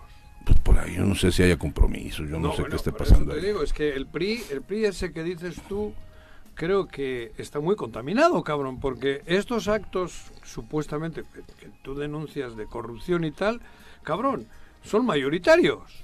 Pues lamentablemente. Son pocos los que quedan como tú creo que eres, ¿no? Mira, como mira. Tú, como tú dices. Hoy en Morena, por ejemplo, hay muchísimos expiristas. De hecho, de hecho Morena está está integrado casi en su mayoría por, por ¿no? Entonces, eso no quiere decir que todos seamos así. Yo estoy convencido de que la gran mayoría de priistas militantes, que es los que le dan forma al partido, lo que le dan sustento al partido, somos distintos, pensamos, pues, pensamos diferente. ¿Y por qué dominan los otros? Pues porque mira, pues así son lamentablemente las cosas. Pero ¿cómo le hace? ¿Cómo, ¿Cómo hacer para limpiar al PRI? ¿Cómo hacer para darle otra cara al PRI en Morelos y a nivel nacional? Eh, ¿Qué procedimientos tiene que hacer? Es el partido más rechazado, de acuerdo a las mediciones, y lo mantiene desde hace casi una década. Es el partido más rechazado por la sociedad. Sí, sí digo, hay coincidencias en, en, en ese sentido pues por las acciones, por los hechos, por los malos gobiernos, porque, porque pues hemos, hemos tenido que cargar con esa cruz todos. Pero yo lo que quiero llegar es que no por, no por unos cuantos que lamentablemente han tenido el poder y no lo han sabido aplicar debidamente en beneficio de la sociedad, pues tenemos que pagar. eso, pero ya no es ese PRI que solo está al servicio de unos pocos. Híjole, mano. ¿Por qué aguantan ustedes ahí? Pues, pues estamos convencidos del partido y somos muchos los que estamos convencidos del partido. Pero, lo, que yo preguntaba era, ¿cómo ustedes, que se dicen distintos a ellos, logran recuperar las instituciones, logran recuperar las dirigencias? ¿En qué sentido? ¿Van a hacer una lucha interna? ¿Cómo la van a hacer? Si los estatutos marcan que ellos tienen la dirigencia hasta incluso después del proceso electoral siguiente, ¿cuál es la vía? Es muy difícil, la verdad es que es muy difícil. Yo simplemente vengo aquí de manera pública a desmarcarme de las acciones que están llevando a cabo estos dirigentes y que nos contaminan a todos.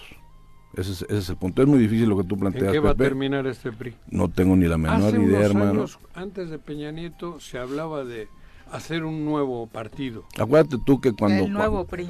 no, no, no. Incluso quitar las siglas hablaban. Sí, en aquella época. Este... Con Peña Nieto renace... Acuérdense ustedes que cuando estaba gobernando el PAN dijeron todos, el PRI se acabó. Ajá, está en muerto. esa época, Surgió- incluso ustedes, gente de, decía, vamos a quitar y sacar nuevas siglas. Surgió la figura de, de- de 2014. Enrique- de Enrique Peña Nieto, Ajá. que vino a transformar la, la- la- la mentalidad ciudadana y que le dio nuevamente la confianza al partido. Sí, por eso. Pero fue por... de hecho, por- en 2014, por una figura. eh, Llama la atención, en 2014, ¿cómo revertir esto? En 2014 hay una foto de Peña Nieto con, la- eh, con los gobernadores del PRI, que eran la mayoría de los gobernadores todavía de- del país. Los Duarte. Ajá, Y anuncian el nuevo PRI, ¿no? Ajá. Eh, hoy creo que la totalidad de esos de los que están en la foto están detenidos. Sí, tienes toda la razón.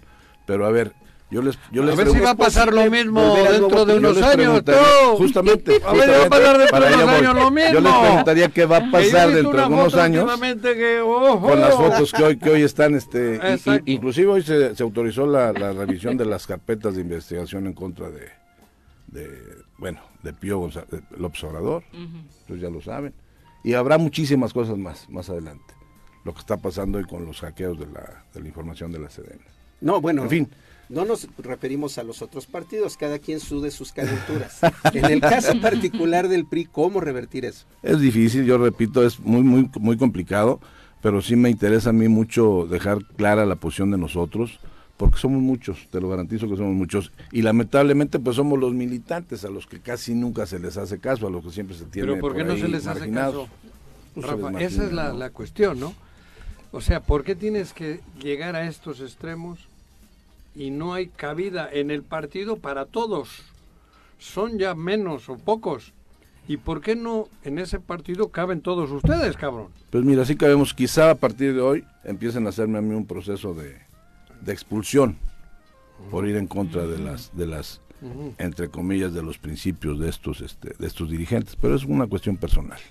Yo seguiré siendo priista toda mi vida, así me expulsen, así este, me Bueno, den eso oportunidad de continuar. hasta Ma- Marisela, ¿no? Mari, Mari Memo. No, pero yo no Mari, quiero hablar la de nadie. de. Ah, ok. Yo no quiero hablar de nadie. No, no, que también ha vivido cosas así. Yo no. A ver, Ah, Rafa, Marisela Velázquez y el Marisela proceso Velázquez. que también Acabas de comentar, La quisieron o sea, en de ¿No la expulsaron? Sí, la- o sea, a pesar Sí, de la y ella re- a pesar de la dirigencia- amparó. por eso no, no, no hubo, no hubo finalmente ese fallo en contra. No. ¿no? a pesar de la de la dirigencia, perdón, tú ratificas tu militancia prista. Así es. En así el es. proceso que viene seguirán tratando de buscar ser candidatos por el PRI. Pues mira, a mí no me interesa tanto ser candidato. Yo ya fui presidente municipal suplente de Cuernavaca, fui candidato a regidor en la pasada eh, Fuiste elección. regidor un rato, ¿no? Pues no, no, este, Ah, El tribunal no le- ya no, No, el, no, el no, Tribunal no, Federal me, habías entrado, me- me- no, no. me hizo el favor de hacerme un lado. Este, y, y ser candidato no, eso es lo de menos. A mí me interesa estar del lado de la gente, del lado de los militantes. Hablabas de ideologías. La alianza PRI PAN PRD, Complicada, muy complicada, pero bueno, ¿la Sí. ves bien? a ver, vamos a, vamos a puntualizar ahí. Si hay un gobierno actualmente en el que muchos, muchos están en contra de la, de la, de la forma en que se está haciendo, se está llevando a cabo el gobierno, se, se pensó en una posible alianza, en una Un posible, frente uni- un frente común para poder hacer, digo, para poder darle pelea en la, en la contienda electoral, porque sí hay que reconocer que pues tienen, Solos tienen, este, tienen solidez. Entonces ahí no es que yo esté totalmente de acuerdo que lo apruebe, pero si es necesario, pues habría que habría que intentarlo. Sin embargo, si después de, de esta probable alianza hay una traición clara y abierta, pues cómo, cómo se pueden concretar esos acuerdos. Hoy de manera ilógica, Sí, por, por supuesto. hoy de manera ilógica el diputado que representan a su partido en el Congreso, en lugar de estar con la posible alianza en el Congreso, está eh, con el grupo del gobernador. Polanco. Sí, el único que hay. ¿Qué Es te merece? ¿verdad? Sí, El único.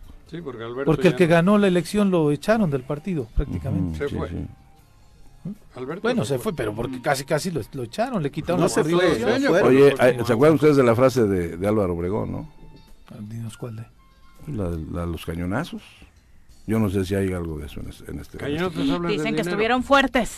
Ah, Eh, aquí, Todavía aquí hay- Juanco No, dice no, que no estuvieron quiero- no fuertes. quiero- no quiero Para hacer- eso sí es una revolución. No quiero asegurar, pero bueno, pues eso, eso, eso. Bueno, muchas gracias por acompañarnos. Al contrario, les agradezco mucho la oportunidad y este y bueno, reiterarles mi posición como priista y como desmarcándome de todo esto malo que está pasando dentro de mi partido. Rafa. Muchas Gracias, gracias. buenos días. Dale. Son las 8.29, regresamos. 8 con 31 de la mañana, gracias por continuar con nosotros. Vamos a saludar con muchísimo gusto a Malena Durán de la Jugarreta, Espacios de Participación AC, que nos trae una invitación bien interesante. Bienvenida, Malena, muy buenos días. Muy buenos días, muchísimas gracias por la invitación. Primero cuéntanos, eh, ¿de qué se trata tu espacio para la gente que no lo conoce? Sí, nosotros somos una asociación civil que estamos, nuestra base es en Tepoztlán, Morelos, en todo el municipio, y lo que hacemos es la promoción de los derechos, pero sobre de niñas, niños y adolescentes adolescentes, pero sobre todo la promoción del derecho a la participación, que son varios artículos de la convención en lo, en, lo que, que lo que proponen es que niñas y niños y jóvenes tienen que tomar decisiones en diferentes aspectos y sobre los, las cosas que les interesan. Toma de desarrollamos o impulsamos el desarrollo de habilidades como la toma de decisiones, la organización, ¿no? Eh, el, diálogo. Para acabar con esa idea de que solo están para obedecer a los adultos. sí, claro que también todo eso eh, requiere una un ejercicio y un continuo de los adultos mismos, porque porque hay maestros o personas que nos dicen enséñenle sus obligaciones, no solo sus derechos, pero decimos, lo que pasa es que es una negociación. enseñarles a obedecer no, es, lo más sano. Exactamente, exactamente, esa es la parte importante. esa estructura, dotarles de estructura. Hay que enseñarles a pensar. de estructura, de límites también. y nosotros también, ¿verdad? Saber escuchar qué es lo que están pidiendo realmente. Entonces, ese, de eso se trata. Lo hacemos a través de diferentes actividades. ¿De juego? De, sí, por eso se llama la jugarreta, porque todo es muy lúdico, es una, son actividades muy lúdicas. Y por supuesto también trabajamos con, las, con los adultos, con, las, con los hombres y mujeres que trabajan a su vez en proyectos con niñas, niños y adolescentes. Porque también es cierto que hoy, particularmente los profesores, ya no hablamos de papá y mamá, se sienten rebasados, ¿no? Ante esta fricción en el entendimiento o cada vez un desfase mayor entre lo que piensan los niños y jóvenes y entre pues la educación que recibieron ellos. Así es, que la educación que nosotras mismas que trabajamos en el ambiente a veces nos cuesta mucho trabajo porque hay que saber conocer muy bien cuáles son los límites. Tu derecho eh, opera, digamos, hasta que no violas mi derecho, ¿no? Entonces ese es una un equilibrio y algo de repente un poco difícil de, de manejar pero bueno, de eso se trata, que vayamos aprendiendo juntos para mejorar pues el mundo que... Yo no podría ser como fue mi padre porque no encajaría en este mundo hoy. Así es, así es, efectivamente. pero a mí nadie me enseñó. A ser papá. a ser papá. pero luego nos vamos al otro extremo y tenemos una generación de cristal en el Por eso, no se les puede decir nada, es no se les puede hacer todo lo nada. que estás diciendo porque, cabrón. Yo creo que, bueno, yo, mi experiencia como padre, tengo ya un hijo de 23 años, este, eh, me ayudó mucho, más, que el tema de la imposición y eso, me ayudó mucho la estructura en, en el tema de sus horarios. Un horario para jugar, un horario para comer, un horario para este, hacer la tarea, un horario para ver la tele. Y eso le dio de una u otra manera orden y sentido de los límites. A mí me ayudó bastante, está a punto de graduarse y me siento contento. Habría que preguntarle a él, güey. Todo esto lo vamos a aprender en el Festival del Juego, entonces cuéntanos la invitación. Bueno, la invitación es porque este festival lo venimos haciendo en la comunidad, un festival totalmente comunitario. Eh, ¿En Tepoztlán? En mm, lo hacíamos antes en el atrio de la Iglesia Natividad en el centro de Tepoztlán, pero ahora, este año tuvimos, porque lo suspendimos por la pandemia, y por una serie de cosas, pero este año, que es la novena edición, eh, lo vamos a hacer en cuatro comunidades diferentes. Eh, tuvimos el apoyo de Profest, de la Secretaría de Cultura Federal, y entonces... Em, federal. Sí, federal. Eh, concursamos, es una convocatoria nacional y tuvimos la suerte. Que no se le da a cualquiera. Eh, sí, y este, fuimos el único proyecto que se aprobó en Morelos, de lo cual estamos muy orgullosos y orgullosas. Entonces, este festival se lleva a cabo en cuatro comunidades. ¿Qué, ¿Qué, tratamos de hacer con el festival? El objetivo es promover el derecho al juego, que es el artículo 31 de la convención, pero también la convivencia en, intergeneracional y jugar.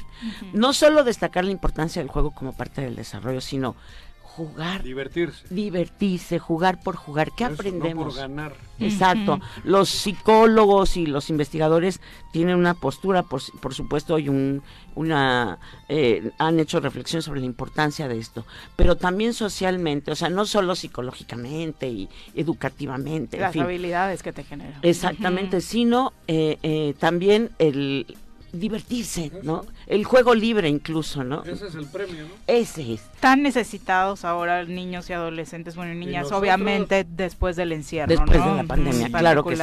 Entonces, este festival... ¿Qué comunidades van a ser? Bueno, ya tuvimos la primera, que fue San Juan, perdón, San Juan Tlacotenco. Ah, en Ahora, San Juan ya estuvieron. Ay, sí. Precioso. Precioso. Ahora vamos a Santo Domingo Cotitlán. ¿no? También, para quienes no conozcan, está fuera del, de la cabecera municipal, como a 7, 8 Ahí kilómetros. vamos cuando. Ah, vamos este viernes, este próximo viernes ¿Es 7. abierto? O sea, ¿puede llegar cualquiera o necesitas registrarte? No, Ujú. en las mañanas es para escuelas y cuando tenemos cupo, por supuesto, entra cualquier otro grupo, etcétera. Eh, y en las tardes es público en general, es de Perfecto. 9 a 12 en las mañanas y de, de 2 a de 9 a 12 las actividades, luego tenemos un espectáculo y luego de- en la tarde de 2 a 5 y a las 6 a, las 5, perdón, otro espectáculo. Entonces, Al público en general. al público en general, no tiene costo. Jugamos, por ejemplo, este viernes próximo es No es tan seria la ciencia, que es el juegos con alrededor de la ciencia. Eh, hacemos eh, hojas de papel volando, que es papel picado, es tradición, digamos, Ay, artesanía porque mexicana. ya se viene Día de Muertos, entonces Ya necesitamos viene, aprender eso. También, eh, eh, ¿a que no te lo sabías? Que es un espacio donde se juega con juguete tradicional mexicano, ¿no? El trompo, el yoyo. Que hay que ¿no? recuperar también. Exactamente. Eh, tenemos cosas como, bueno, eh, juegos de mesa, donde llegan los niños, tenemos juegos de mesa, tenemos eh, el, el- la lotería, el este Serpientes y escaleras. serpientes, escaleras, las damas chinas, bueno, yo que los palitos chinos que crecimos con, con todo eso. Eh, no sé, tenemos, de- si me permiten, veo mi, aquí tengo Pero mi- didáctico, por supuesto. ¿Tienen redes sociales para que también eh, la gente pueda enterarse de todas las actividades Así a es. partir de ahora? Así es, en Facebook es eh, eh, La Jugarreta, Ujú, eh, espacios de participación. ok. eh, y allí mm, pueden encontrar toda la información de los de los festivales. El calendario. El calendario completo. Tenemos el día 14, la siguiente, y el día 21 en San José, en donde el último espectáculo, y nos da muchísimo gusto y los queremos invitar, es rock para niñas. Órale. Ah, que es Ajá. divertidísimo. Órale. Para sí. brincar, bailar, gritar, desaforarse. Muchas gracias, Malena, Muchas por gracias acompañarnos a y ustedes. felicidades por el trabajo que están Muchísimas haciendo. gracias, gracias por la invitación. Muy buenos días. Y también tenemos en cabina hoy, saludamos con muchísimo gusto a Catherine Elise Dumont, eh, que nos viene a contar sobre el proyecto de Casas de Día en Cuernavaca. Bonjour. Bonjour. A ver, impactala con algo No, de, qué, tu francés. ¿Tú no hablas castellano? Sí, por supuesto que sí. ya se había asustado que nos iba a traducir. Creo que tenía que hacer yo toda la, la entrevista así como McEnroe. Que los vascos tienen que hablar tres idiomas, francés, Claro. vasco. Ya se le olvidó hasta el, euskera, español. euskera. Bienvenida. Sí, ya, ya tengo 15 años aquí en Cuernavaca, entonces ¿Ah, sí? no hay ningún problema. Ah, qué bueno. ¿De Sí. qué Me ayuda mucho. zona de Francia eres? castellano. De París. De París. Sí, ah, nací en el mero París y viví hasta mis 28 años hasta llegar aquí en Cuernavaca. Eh, Ujú. En principio en la colonia La Laguna, pues desde siempre la colonia La Lagunilla, Ujú. en donde... Hay un cambio muy interesante de París a la lagunilla, ¿eh? Pero sabes que te voy a decir algo muy No, en rápidamente. París también hay. No, no, no, sí, pero Que no obviamente... es todo la Tour Eiffel, ¿eh? Me París quedé, también. me, me quedé dos años en la lagunilla, entre Ajá. 2007 y 2009. Regresé a París y me extrañé tanto, tanto la colonia que ya Ay, me qué regresé. hermoso. Entonces ya estoy desde 2011 ya de nuevo a la lagunilla y ya me quedé. Y cuando regresé justamente eh, puse un proyecto de casas de día para personas mayores en situación de abandono o de aislamiento social. Ahorita es más fácil para nosotros de hablar de aislamiento social porque ya lo hemos vivido por la Por la pandemia. pandemia, sí. Al principio era muy difícil de en- Ujú. que las eh, personas puedan entender cómo una persona podía vivir aislada socialmente, no físicamente, pero socialmente. Entonces, pues nosotros tenemos eh, una casa de día en la lagunilla, también ¿Qué son tenemos- asilos? Ah, Entonces, no es un asilo porque justamente es casa de día, significa No que las... Exactamente, no duermen, las personas mayores regresan A o en su casa o en la casa de sus hijos o donde ellas viven, pero por lo menos durante la mañana y durante la tarde, pues se les permite de tener un espacio de convivencia con otras personas mayores y yo creo mucho justamente en estas relacionales re- relaciones intergeneracionales Generacionales. intergeneracionales por el hecho que pues a veces es muy difícil para nosotros que somos más jóvenes a entender una persona mayor por sus conflictos, por sus problemas, por sus historias de vida. Entonces, es bien pues, complicado que yo te contara. y entonces por, por eso pues es No importante. sigas, te corto el micrófono. No. ¿Por qué te metiste en esto? Eh, Siendo de allá, venir acá, ¿y por qué, por qué meterte en esta labor, en esta... Lo que pasa es que cuando yo llegué en 2007 yo trabajé en un centro comunitario infantil. Eh, este, en este centro comunitario infantil yo era maestra, pero este yo llegué a los 28 años, pero desde los 18 años en Francia yo estaba en una asociación que se llama Petit Frère des Pauvres, que significa Hermanitos de los Pobres, que ellos van justamente a hacer visitas a domicilio. O sea, ya seas labor altruista. Sí, exactamente. Y cuando yo estaba maestra entre 2007 y 2009, pues yo preguntaba, pues, dónde estaban las personas mayores. Y la única cosa que me decía es que me decían, están en su casa. Y yo decía, ¿pero qué hacen? Y están en su casa. La gente... En abandono. la- exactamente, la gente Vegetando. no, no me sabía decir absolutamente lo que hacían en su casa. O está con el hijo o la hija, pero no más. Y entonces poco a poco nos dimos cuenta que sí, estaban en su casa, pero que no había interacción con los hijos, o que estaban en su casa, pero que estaban eh, solos. Ujú. Entonces es cuando decidimos justamente de crear primero la casa de día en la lagunilla y después eh, en 2016 también aquí en Cuernavaca un grupo en Altavista y eh, pues estamos en colonias muy vulnerables Sí. por el hecho que las personas mayores son víctimas colaterales de justamente la situación que puede haber en la familia. De la pobreza, de la inseguridad, Eh, sí, incluso. y, y sobre todo del hecho que ya no hay eh, realmente intercambio y convivencia dentro de la familia. Los nietos están con el celular, eh, los hijos se van a trabajar, regresan y ya. A veces eh, las personas mayores, sobre todo las mujeres, tienen solamente un papel de cuidadora. Carga porque- laboral, sí, sí, en Exactamente, cuando normalmente ya es un tiempo que ellas Al revés. Pero de eh, sí, descanso. de descanso. Pero como a a menudo son madres solteras, pues sabes que no tengo dinero, entonces te dejo a mis hijos. A la y- abuela le toca cargar. Exactamente. Oye, esta labor es, eh, ¿dónde los encuentran? La gente que quisiera ir, ¿cómo los contacta? ¿Tiene algún costo? Eh, no, no ¿Y tiene de ni- qué viven? no tenemos ningún costo. Eh, eso. vivimos justamente de la ayuda de la comunidad. Por ejemplo, en la lagunilla, como yo tengo 15 años allá, pues la gente nos conoce, ha conocido el Eres muy conocida, de hecho. Algo. Eh, nos conoce y entonces, por ejemplo, un- tenemos una tienda, una frutería verdura que nos da la merma, pero una merma mueda, mm, muy buena. En buen También estado. Ujú. Tenemos eh, tortillerías que cada uno nos da un kilo de tortillas. Tenemos eh, así tiendas, hemos Ajá. hecho unas redes sociales y comunitarias para que nos ayuden y además pues a menudo son personas mayores que ellos participaron, por ejemplo en el caso de la lagunilla, a la construcción de la colonia. Entonces, pues lo mínimo de mínimo es de darle un trato digno para como en signo de agradecimiento. De Eso Sí. es realmente recuperar el tejido social y no de lo que hablan tanto los políticos, ¿no? Este trabajo de la comunidad a favor de la comunidad. Exactamente. ¿El DIF y eso no ayuda? No, Ni el estatal ni el municipal. ¿no? pas du tout. No, Pas du Padito. Pues yo creo que es de reconocer ni el madres. trabajo que hace. No, no, no, le, le dije de una forma No, pero- Amable, amable. No, te digo no, que ¿por ya se, te digo que el ya se lo olvidó el es de reconocer ese trabajo que haces porque este prácticamente toda tu vida te has dedicado a esa vocación social. Por lo que decía hace rato Juanjo, la pregunta que te hacía, ¿y por qué, no? Pues porque tienes Por un vocación. compromiso con la Pues sociedad. Corazón. porque realmente sí, y lo que pasa es que yo trabajé 10, entre mis 18 años y mis 28 años eh, en bufetes de abogados.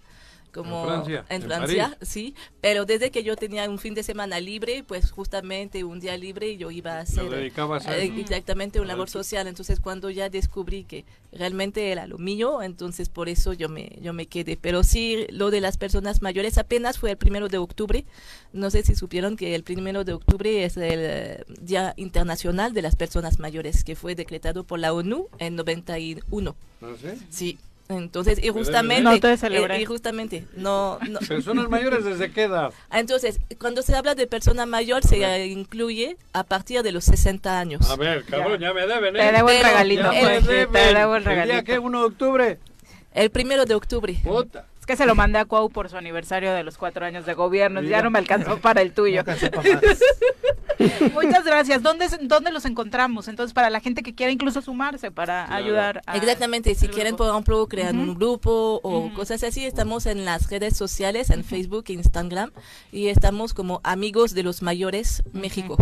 Así, amigos de los mayores México. Exactamente, así. Y eh, tenemos eh, la, la casa de día en la Lagunilla y el grupo en Altavista y también tenemos otros grupos en Miacatlán y Xochicalco y Palpan. Mira. Ya. Muchas gracias por acompañarnos. Gracias. Pues ahora nuestros, nuestros franceses consentidos, Guignac y Catherine. Ah. Bienvenidos. Guiñac, Guiñac, Ay, también hace una labor altruista ¿Ah, muy sí? importante, Sí, claro. La verdad es que sí. al- Sí. Al a Veracruz. Al Veracruz cuando está No fue intencional, ya lo aclaro. 8 con 47, volvemos. Las 8 con 49 de la mañana, gracias por continuar con nosotros. Vicky Jarquín, muchas gracias por estar esta mañana acompañándonos. También Ángel dice, eh, ojalá le dediquen más tiempo a la ciencia. Ayer justo que hablaban del eh, el tema del Nobel, muy interesante, muchas gracias. Dice Claro. eh, que estaría interesado en que pues habláramos está aquí con nosotros. de esta misión DART de la NASA para eh, hacer una labor de contención en caso de que un asteroide grandototote, un meteorito, eh, pudiera Dirigirse venir a a la Tierra. Tierra. La pues no, ya Le está. creo menos que a la CIA, cabrón. Ay, el ejercicio estuvo interesante. Juanji, estuvo Sí, interesante. Pero bueno, ya le pediremos a la doctora que nos amplíe datos respecto La a estos NASA y otros tiene temas. misiones que no, eso Ay, es Juanji. cortinas de humo, hombre. La NASA Sí. nos está jodiendo, hombre. Ok, Claro. bueno, ahí tienes la versión de Juanji Claro que respecto la tiene. a la misión DART Ay, de la NASA.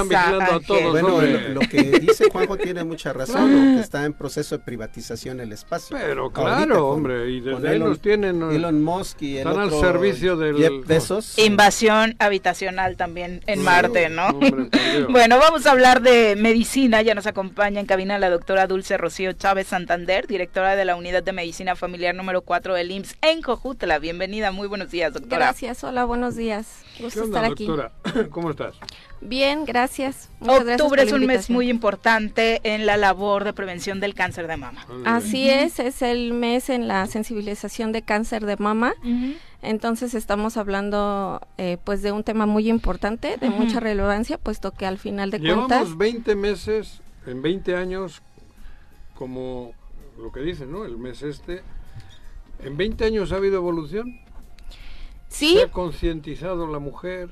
Sí. ¿Ha, ha ganado en todo eso? Pregunto, porque 20 años llevamos entrevistando y viendo, y si realmente ha habido una Pero no solo es evolución. un tema de la mujer. No, bueno, el cáncer de mama, Ya la prevalencia es No, primero más no alta. a eh. eso. no, por eso sí ha avanzado en todos los sentidos.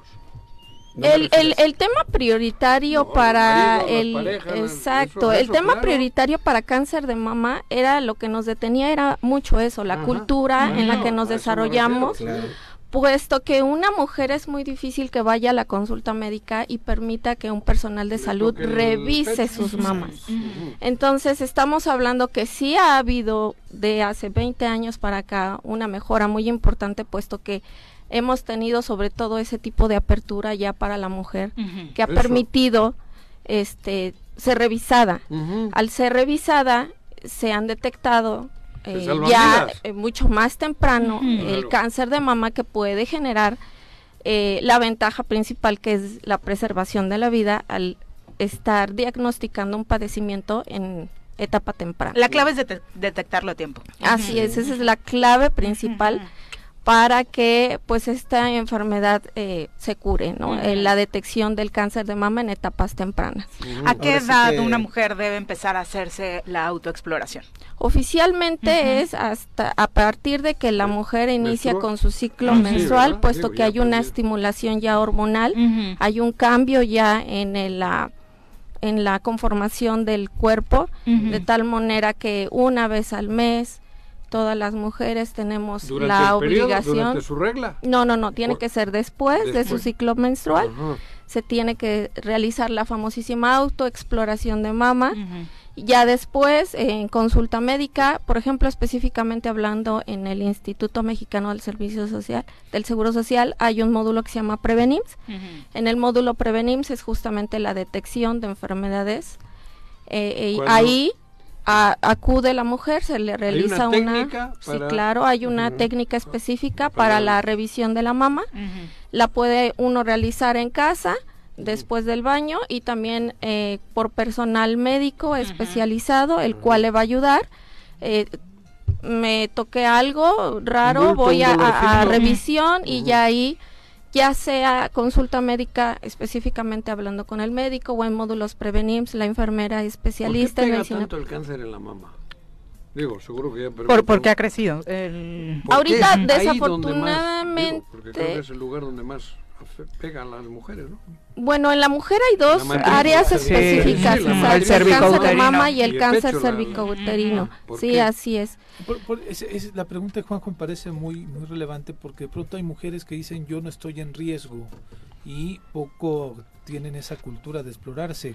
No Todas es- están en riesgo. ¿Hay algo que quizá potencie que hayan detectado en todos estos años? Sí, claro. de que quienes pueden ser más propensas a, no sé. Sí, claro, por supuesto que hay factores de riesgo que pueden generar eh, que de un riesgo bajo se presente un riesgo alto, pero ya ahorita, simplemente por el hecho de ser mujer, Sí, ya porque todos podemos digo. desarrollar cáncer de mama. Me parece que Y es a- eh, pandemia, cabrón. Sí. Porque Y eso es verdad. Simplemente por el hecho de ser mujer vamos a Ajá. tener desafortunadamente la posibilidad de desarrollar cáncer cervicouterino. Así Vamos como a en hombres, también lúdico, ¿no? Este, en el sentido de decirles a las mujeres, eh, una vez al mes, explórate así sola, es. si quieres con tu pareja o con el personal de salud, pero explórate una Ah, vez al mes. Hay que hacerlo porque Pero además, supongo Las dos, porque las dos, porque luego también confiar en que el marido se va a dar cuenta o la pareja, mm, luego lo siento un poco lentos como para esas cosas, ¿no? sí, yo no dejaría como que él dijera no encontrar algo raro. Lo hago yo y luego, luego jugueteas con él. ajá, pero- esto no lo había Pero- sentido. Háganlo de las dos formas, chicas. Sí, ¿no? sí, sí, es muy Ajá. importante. Yo tuve la desgracia de perder una tía muy querida, muy apreciada, este, Por cáncer de mama. por cáncer de mama. Digo, y además y si se no- lo hubieran detectado a tiempo, yo creo que, porque incluso este su- hizo todo el procedimiento quirúrgico, afortunadamente la eso mamá de mis le extendió la vida. Le quitaron. Es sobreviviente, afortunadamente. sobreviviente. y aparte un- con un gran valor. Pero luego, Sí. Viri, las parejas no son eternas, entonces la pareja quizá no te conoce perfectamente como te puedes conocer, Conocer tú tú, misma, ¿no? claro. Entonces, Claro. me Sí. parece que el tema de... de, de Sí, que por eso decía, o sea, con las dos, o sea, hazlo sí, sí. tú de manera seria porque Y tú mejor que nadie te conoces y luego juguetea, como dice Carlos, Claro. sin lugar a dudas, ¿no? Que también está muy padre. Y ya para confirmación o descarte, por Pues, favor, acuden al personal de salud especializado, el cual Sigue les va... miedo a llegar ahí para eso, ¿no? O tabúes y Sí, Lamentablemente, claro, desafortunadamente casi muchas No parejas es que lo no les mismo. permiten ir a sus eso no es lo mismo que Esos- hace 20 años, como Pero usted lo, lo mencionaba, pero ahora todavía tenemos esa barrera o esa cierta limitante, sin embargo ya no es tan evidente como en años anteriores, ¿no? De tal manera que en años anteriores sí había una tasa muy alta de morbimortalidad, Porque no. ahorita sigue siendo pues desafortunadamente una tasa alta, pero con la detección temprana del padecimiento de la enfermedad estamos tratando de disminuir la tasa de mortalidad. ¿Hasta dónde el nivel de atención que da el IMSS en este caso, en caso, eh, en, si se detecta positivo? Pues el, los niveles de atención es tanto preventivo como curativo. Al 100%. Así es, así es, así es. Implica hasta cirugías, implica Así es, así es, tratamiento médico, quirúrgico, radioterapia, quimioterapia, y ya en casos en los que desafortunadamente la detección fue muy, muy tardía, pues está el tratamiento paliativo para tratar de aliviar un poco los síntomas de las de las mujeres. Perfecto. En el caso de la eh, unidad de Jojutla, acudir eh, a la hora que sea, ¿cuál es la indicación para las mujeres que quieran realizarse alguna eh, revisión? Tanto en la unidad de medicina familiar número 4, tanto en todas las 24 unidades de medicina familiar con las que cuenta el instituto en el estado de Morelos, Contamos con módulos Prevenims, los cuales están aperturados desde las 8 de la mañana hasta las 7 y media de la tarde, de lunes a viernes. Este, hay algunas unidades que trabajan los días sábados, también módulos Prevenims. Eh, ahí pueden acudir eh, todas las mujeres que tengan alguna duda, simplemente para hacerse sus revisiones anuales. Se les toma tanto su papá Nicolau o su citología, tanto su revisión de mama. Si hay alguna situación anormal, eh, se realiza el procedimiento que sigue, que es el envío para la toma de la mastografía, la revisión por el médico familiar y ya se hace la confirmación o el descarte y ya se generan pues los pasos subsecuentes. Y este esto se genera en todas las unidades de medicina familiar ya para un tratamiento ya específico ya es en el hospital este regional de aquí de Cuernavaca. Perfecto, muchas gracias en por acompañarnos. Muy buenos días. Muchísimas gracias, gracias a ustedes por la invitación y por favor a todas las mujeres es el mes de la concientización del cáncer de mama, por favor autoexplórense y acudan por favor al consulta si es que tienen alguna duda. Muchas gracias. Muchas gracias. Carlitos, muchas gracias por acompañarnos. Muy buenos días, Carlos Francisco Caltenco. Pepe, buenos días. Buenos días, Viri. Buenos días al auditorio. Buenos días, ya nos vamos. Que tengan excelente día. Los esperamos mañana en punto de las 7.